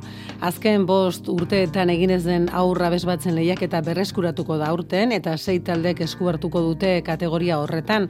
Ganbera bezbatzen atalean berriz beste amaika entzungo dira. Beste hainbat herritan ere antolatuko dituzte abesbatzen saioak eta lehiaketako emanaldiak bi arrasiko dira. Marijo Uria. Tolosako abesbatzen lehiaketak aur abesbatzen atala berreskuratuko du. Oraingoan bost urteko etenaldiaren ondoren eta goimailako topaketa izango dela nabarmendu du Xabier Ormazabal zuzendari ordeak. Eta iruditzen zait, e, aurrek urtetan bezala, ba, printzipioz e, maila altuko lehiaketa bat izango dela. Hasiko gara goizeko amaiketan aur lehiaketarekin, Estonia, Polonia, e, Suedia, Letonia eta gero Espainiatik, e, bueno, ba, Kataluniatik eta Asturiasetik datoz. Europako eta Ameriketako abesbatzen parte hartzea nagusituko da eta ganbara abesbatzen artean ere asteburuak egitarau oparoa eskainiko du. Eta gero ja larun bat arratsaldean hasiko ginatekeia e, helduekin, e, ganbera abesbatzekin, bai ahots enasitakoak eta ahots berdinetakoak, eta kasu honetan ba zen izango ditugu Estonia, Mexiko eta Estatu Batuetako abez batzak. Igandean arratsaldean izango ditugu Txekia, Suedia eta Esloveniakoak. Igandean ere arratsaldean pixka berandu zazpiterdietan izango ditugu Polonia, Irlanda eta Ukrainako abez batza bat. Aste artean ezagutuko dira lehiaketako irabazleak. Eta nobedaden artean dago astelenean Santa Clara Elizan Kup Euskal abesbatzak emango duen kontzertua. Musika garaikidearen nazioarteko elkartearen lehiaketan sarituak izan ziren piezak estreinakoz abestuko ditu.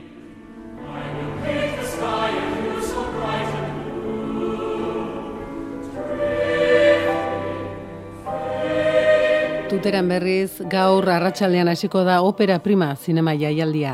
Zuzendariaren hitzetan, inoiz baino mai altuagoa izango du lehiaketak, izan ere sail ofizialean proiektatuko biren zazpi filmek sekulako kalitatea dute. Aurtengo omenaldiari dagokionez, Pilar Miro zinekilari egingo diote bere eriotzaren hogeita bosgarren urte urrenean. Itziar lumbreras. Opera primaren hogeita bigarren edizioak inoiz baino kalitate handiagoa izango du, hori dio Luis Alegre jaialdiaren zuzendariak. Batez ere, sail ofizialean lehiatuko diren zazpi filmek orain arte egin duten ibilbidea oso arrakastatxua izan delako. Cinco Lobitos. Alauda Ruiz de Azuaren Cinco Lobitosek urteko opera prima garrantzitsuena ematen du. Espiritu Sagrado kultuzko filma bihurtu da eta Juan Diego Botoren En los Márgenes filmari oso harrera beroa egin zioten Venezian eta Donostian. Venezia y de San Sebastián Mikel Gurrearen zuro, zinemaldiko sorpresa handietako bat izan zen, Carlota Peredaren zerdita filmak zitzesen saria irabazi zuen, eta El Universo de Oliver eta Basil filmeek ere oso kritika ona jaso dituzte. Baina lehiaketatik arago, jaialdiko egunik bere zienetako bat, Pilar Mirori egingo dioten omenaldiarena izango da. Zinegilearen eriotzaren hogeita bosgarren urte urrenean, gonbidatu asko elkartuko diratuteran, Gonzalo Miro Semea, Ana Belén, Victor Manuel, Monika Randalf eta Itana Sánchez Gijón besteak beste. Una... Emakume aparta izan zen, iruro hogei garren amarkadatik aurrera eta hogeita marrutez Espainiako kultura markatu zuen. Hainbat ikuspuntutatik aintzindaria izan zen gainera, Radio Televisión Espainolako lehenengo emakume zuzendaria, emakume zinegilea, telebistaren historian aintzindari. Jaialdia isteko, lehiaketatik kanpo, Miguel Ángel Calvo Butine zinegile tuterarraren Emilia dokumentala proiektatuko dute. Urtero bezala, publikoaren botoak erabakiko du film honenaren saria. Mamu kanta kobraren estrenaldia izango da gaur Donostiako kursalen, ona iritsi baino lehen gainera erresuma batu baino ez da estrenatu. Gainera Euskadiko Orkestrak eta Iasu Abes batzak euskarazko hitzekin estenaratuko dute Gary Carpenter konpositoreak eginiko obra. Kursaleko estrenaldiaren ondoren Iruñeko baluarten eta Bilboko euskaldunan ere eskainiko da Mamuak obra. Iker Zabala.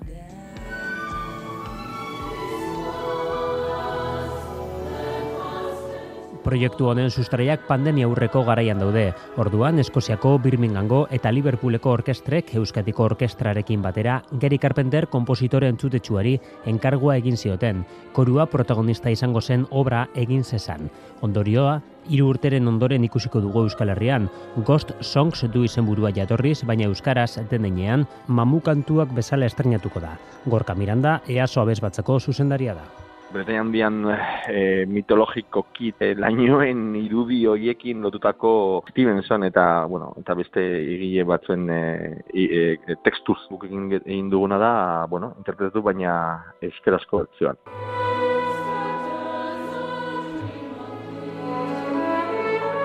Hitzetan Mario Nangus edo Robert Louis Stevensonen poemak daude Marta Garziak euskaratuak eta koroaren erabilpena berezia da obra honetan. Easo abez batzako irurogei ahotzen gazteak izango dira denaren erdigunea. Koroen aurren eta gazten koroen parta da la nuklear. Aiedia erdia eta e, kontzerturen parte honetan e, den, den, den, den, den, dena dago zentratua koroak egiten duen paperan. Gutxitan egiten da ez da bakarrik osorean, bai, esango nuken mundu osoan. Euskatiko Orkestrak Roberto Foresen zuzendaritzapean bere formaturik handiena plazaratuko du mamuak programa hau jotzeko.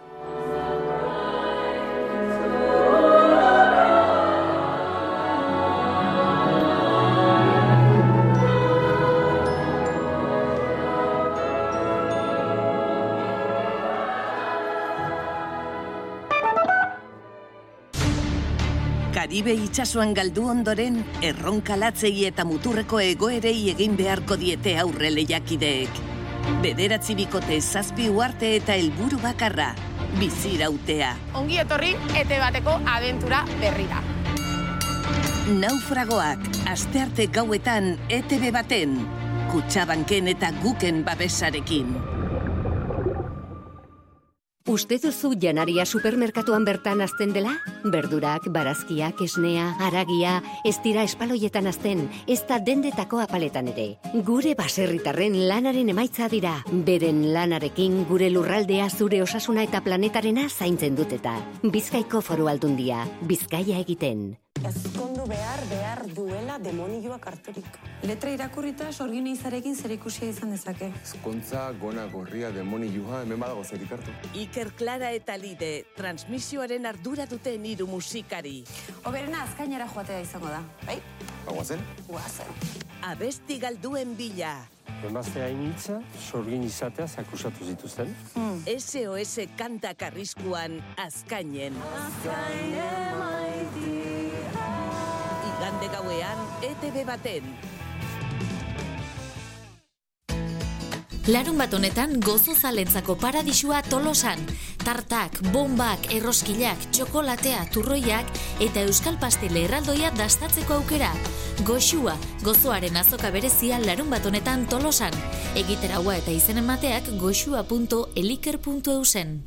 Fermin Muguruza, Ainoaz. Kubatikan joaten da Euskal Herrira, Euskal Herritikan egiten du bidaia Libanora, Libanotik Afganistanera, kamioiez joaten da Afganistanetik, ba, Turkia zerkatuz, e, Kurdistan, ere bai bizitatuko du, baina llegatzen da Mersin portura, Mersin portutik hartzen du barkua, eta barku horretan Marseillaraino llegatuko da. Marsellatik Euskal Herrira, eta... Blakiz beltza, arratzean. Eta, bueno, ba, bai.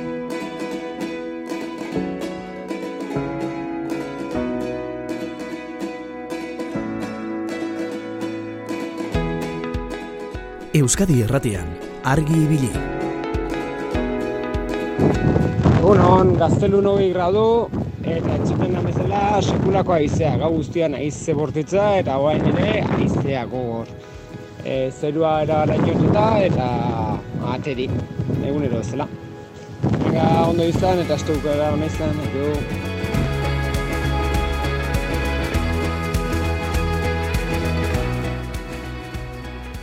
Egunon, iruran, hogeita bat gradu, zerua lainotuta. Ostirala, ondo pasa asteburua.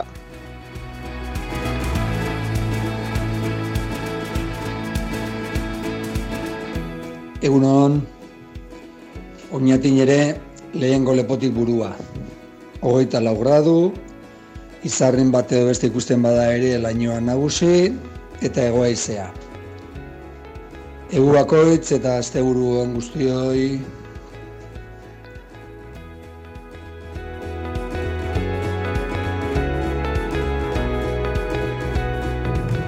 Egunon danoi, gaur etxarriaren zen, hogeita bat gradu eta erdi.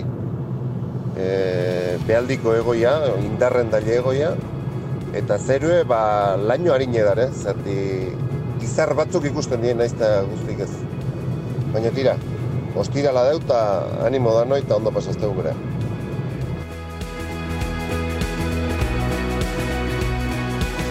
Egun hon edurne, Antonio naiz. Azpeitin, otairu gardo azkeuta gaur epel dao, atzo ez dela xe. Aize arro arra belkiu eta hau era berdinetik jue. Bueno, zein godeu, hau xe eta hartu eta pazientzi eta kitxo. Bueno, azteu gara luzi, zingo batzuk, lau uneko jaiek eta zingo batzuk, bestatzuk ez, baina bueno, Behintzet, alde zuen ondo da pasazazu eta ondo izintza izteta posi bizi. Agur!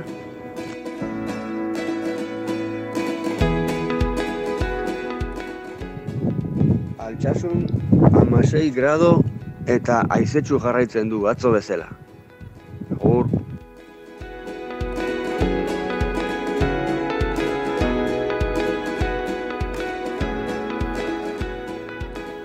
Egunon, Markina Xemenen hogeta lau gradu. Zeruen lainuk nabaritzen di, eta hasi da bil gozo-gozo. Gaur be peletik datorrela emoten dau. Barixeku ondan hor...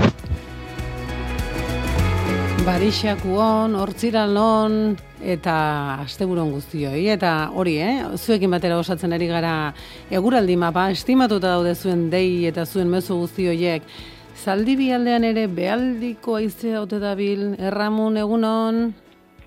Ba, bai, zaldi bin, e, aizea indartxu, hogeita bi gradu, eta zerun e, e, argiunan bat e, egoaldetik, ifarraldetik lainotuko omen dau. Esan dit, lehen guzuk, antxonik, eskerrik asko antxoni, e, zatio, launtza behar izan dez, ni zumaian hau. Ara, orduan gaur zaldi bitarra kostaldean, da, da zumaia nola dago, nola esnatzen ari da zumaia?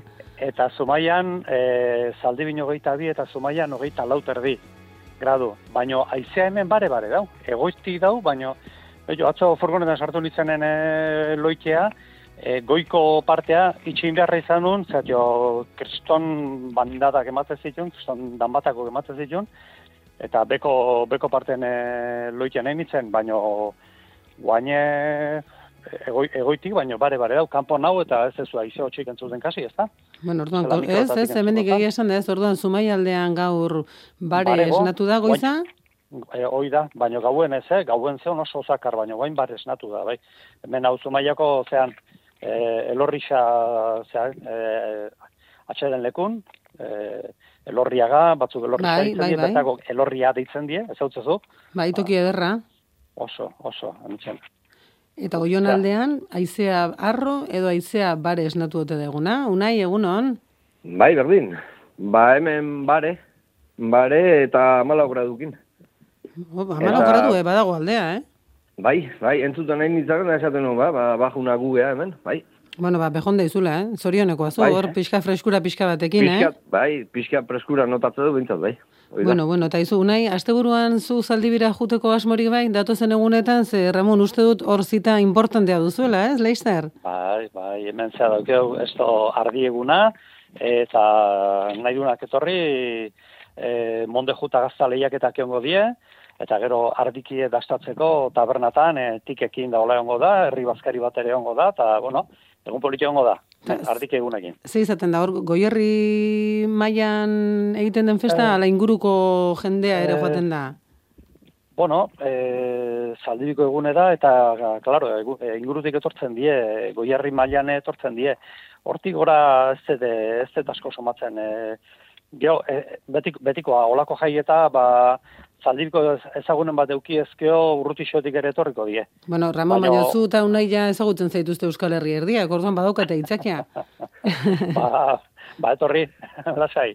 Oso egun politi izaten da, eta gozo izaten da horre dastatzeko. Bueno, eta zaldibira ez, baina oion aldera joan nahi duenak, unai, badauka datozen egunetarako proposamen bereziren bat?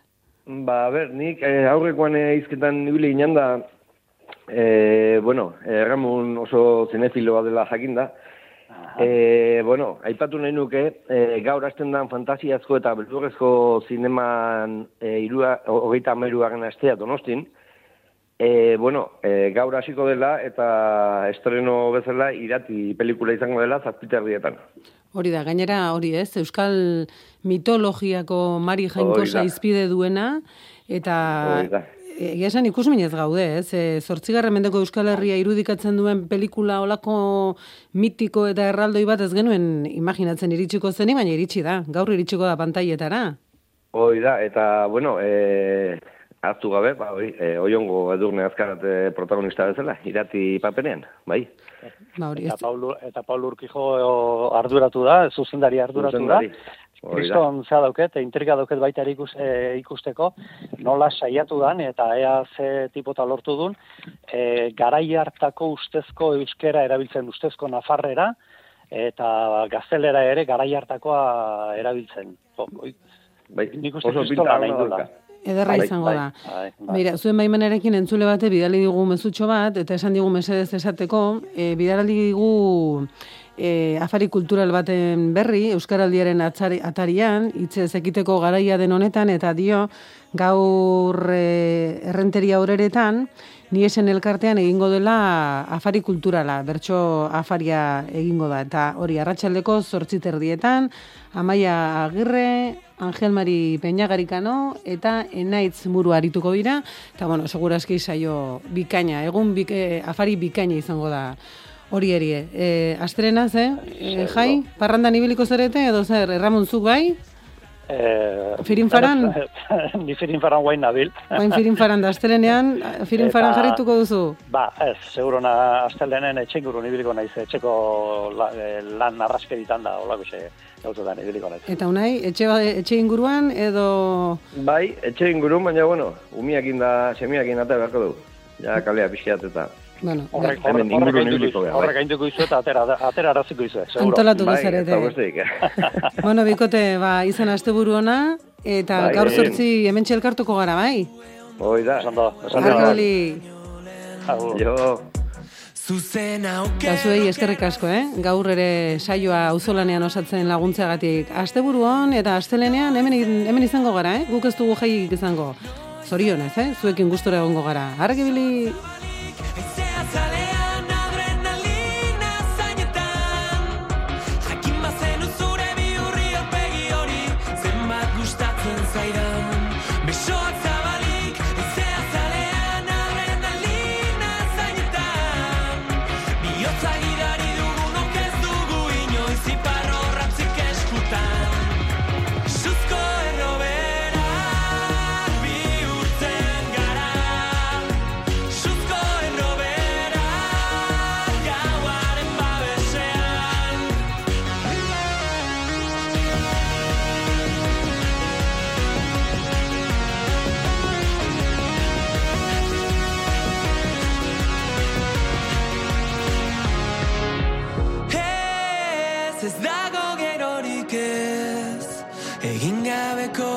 batik baino eginagatik damutu gaitezen. Zuzko errobea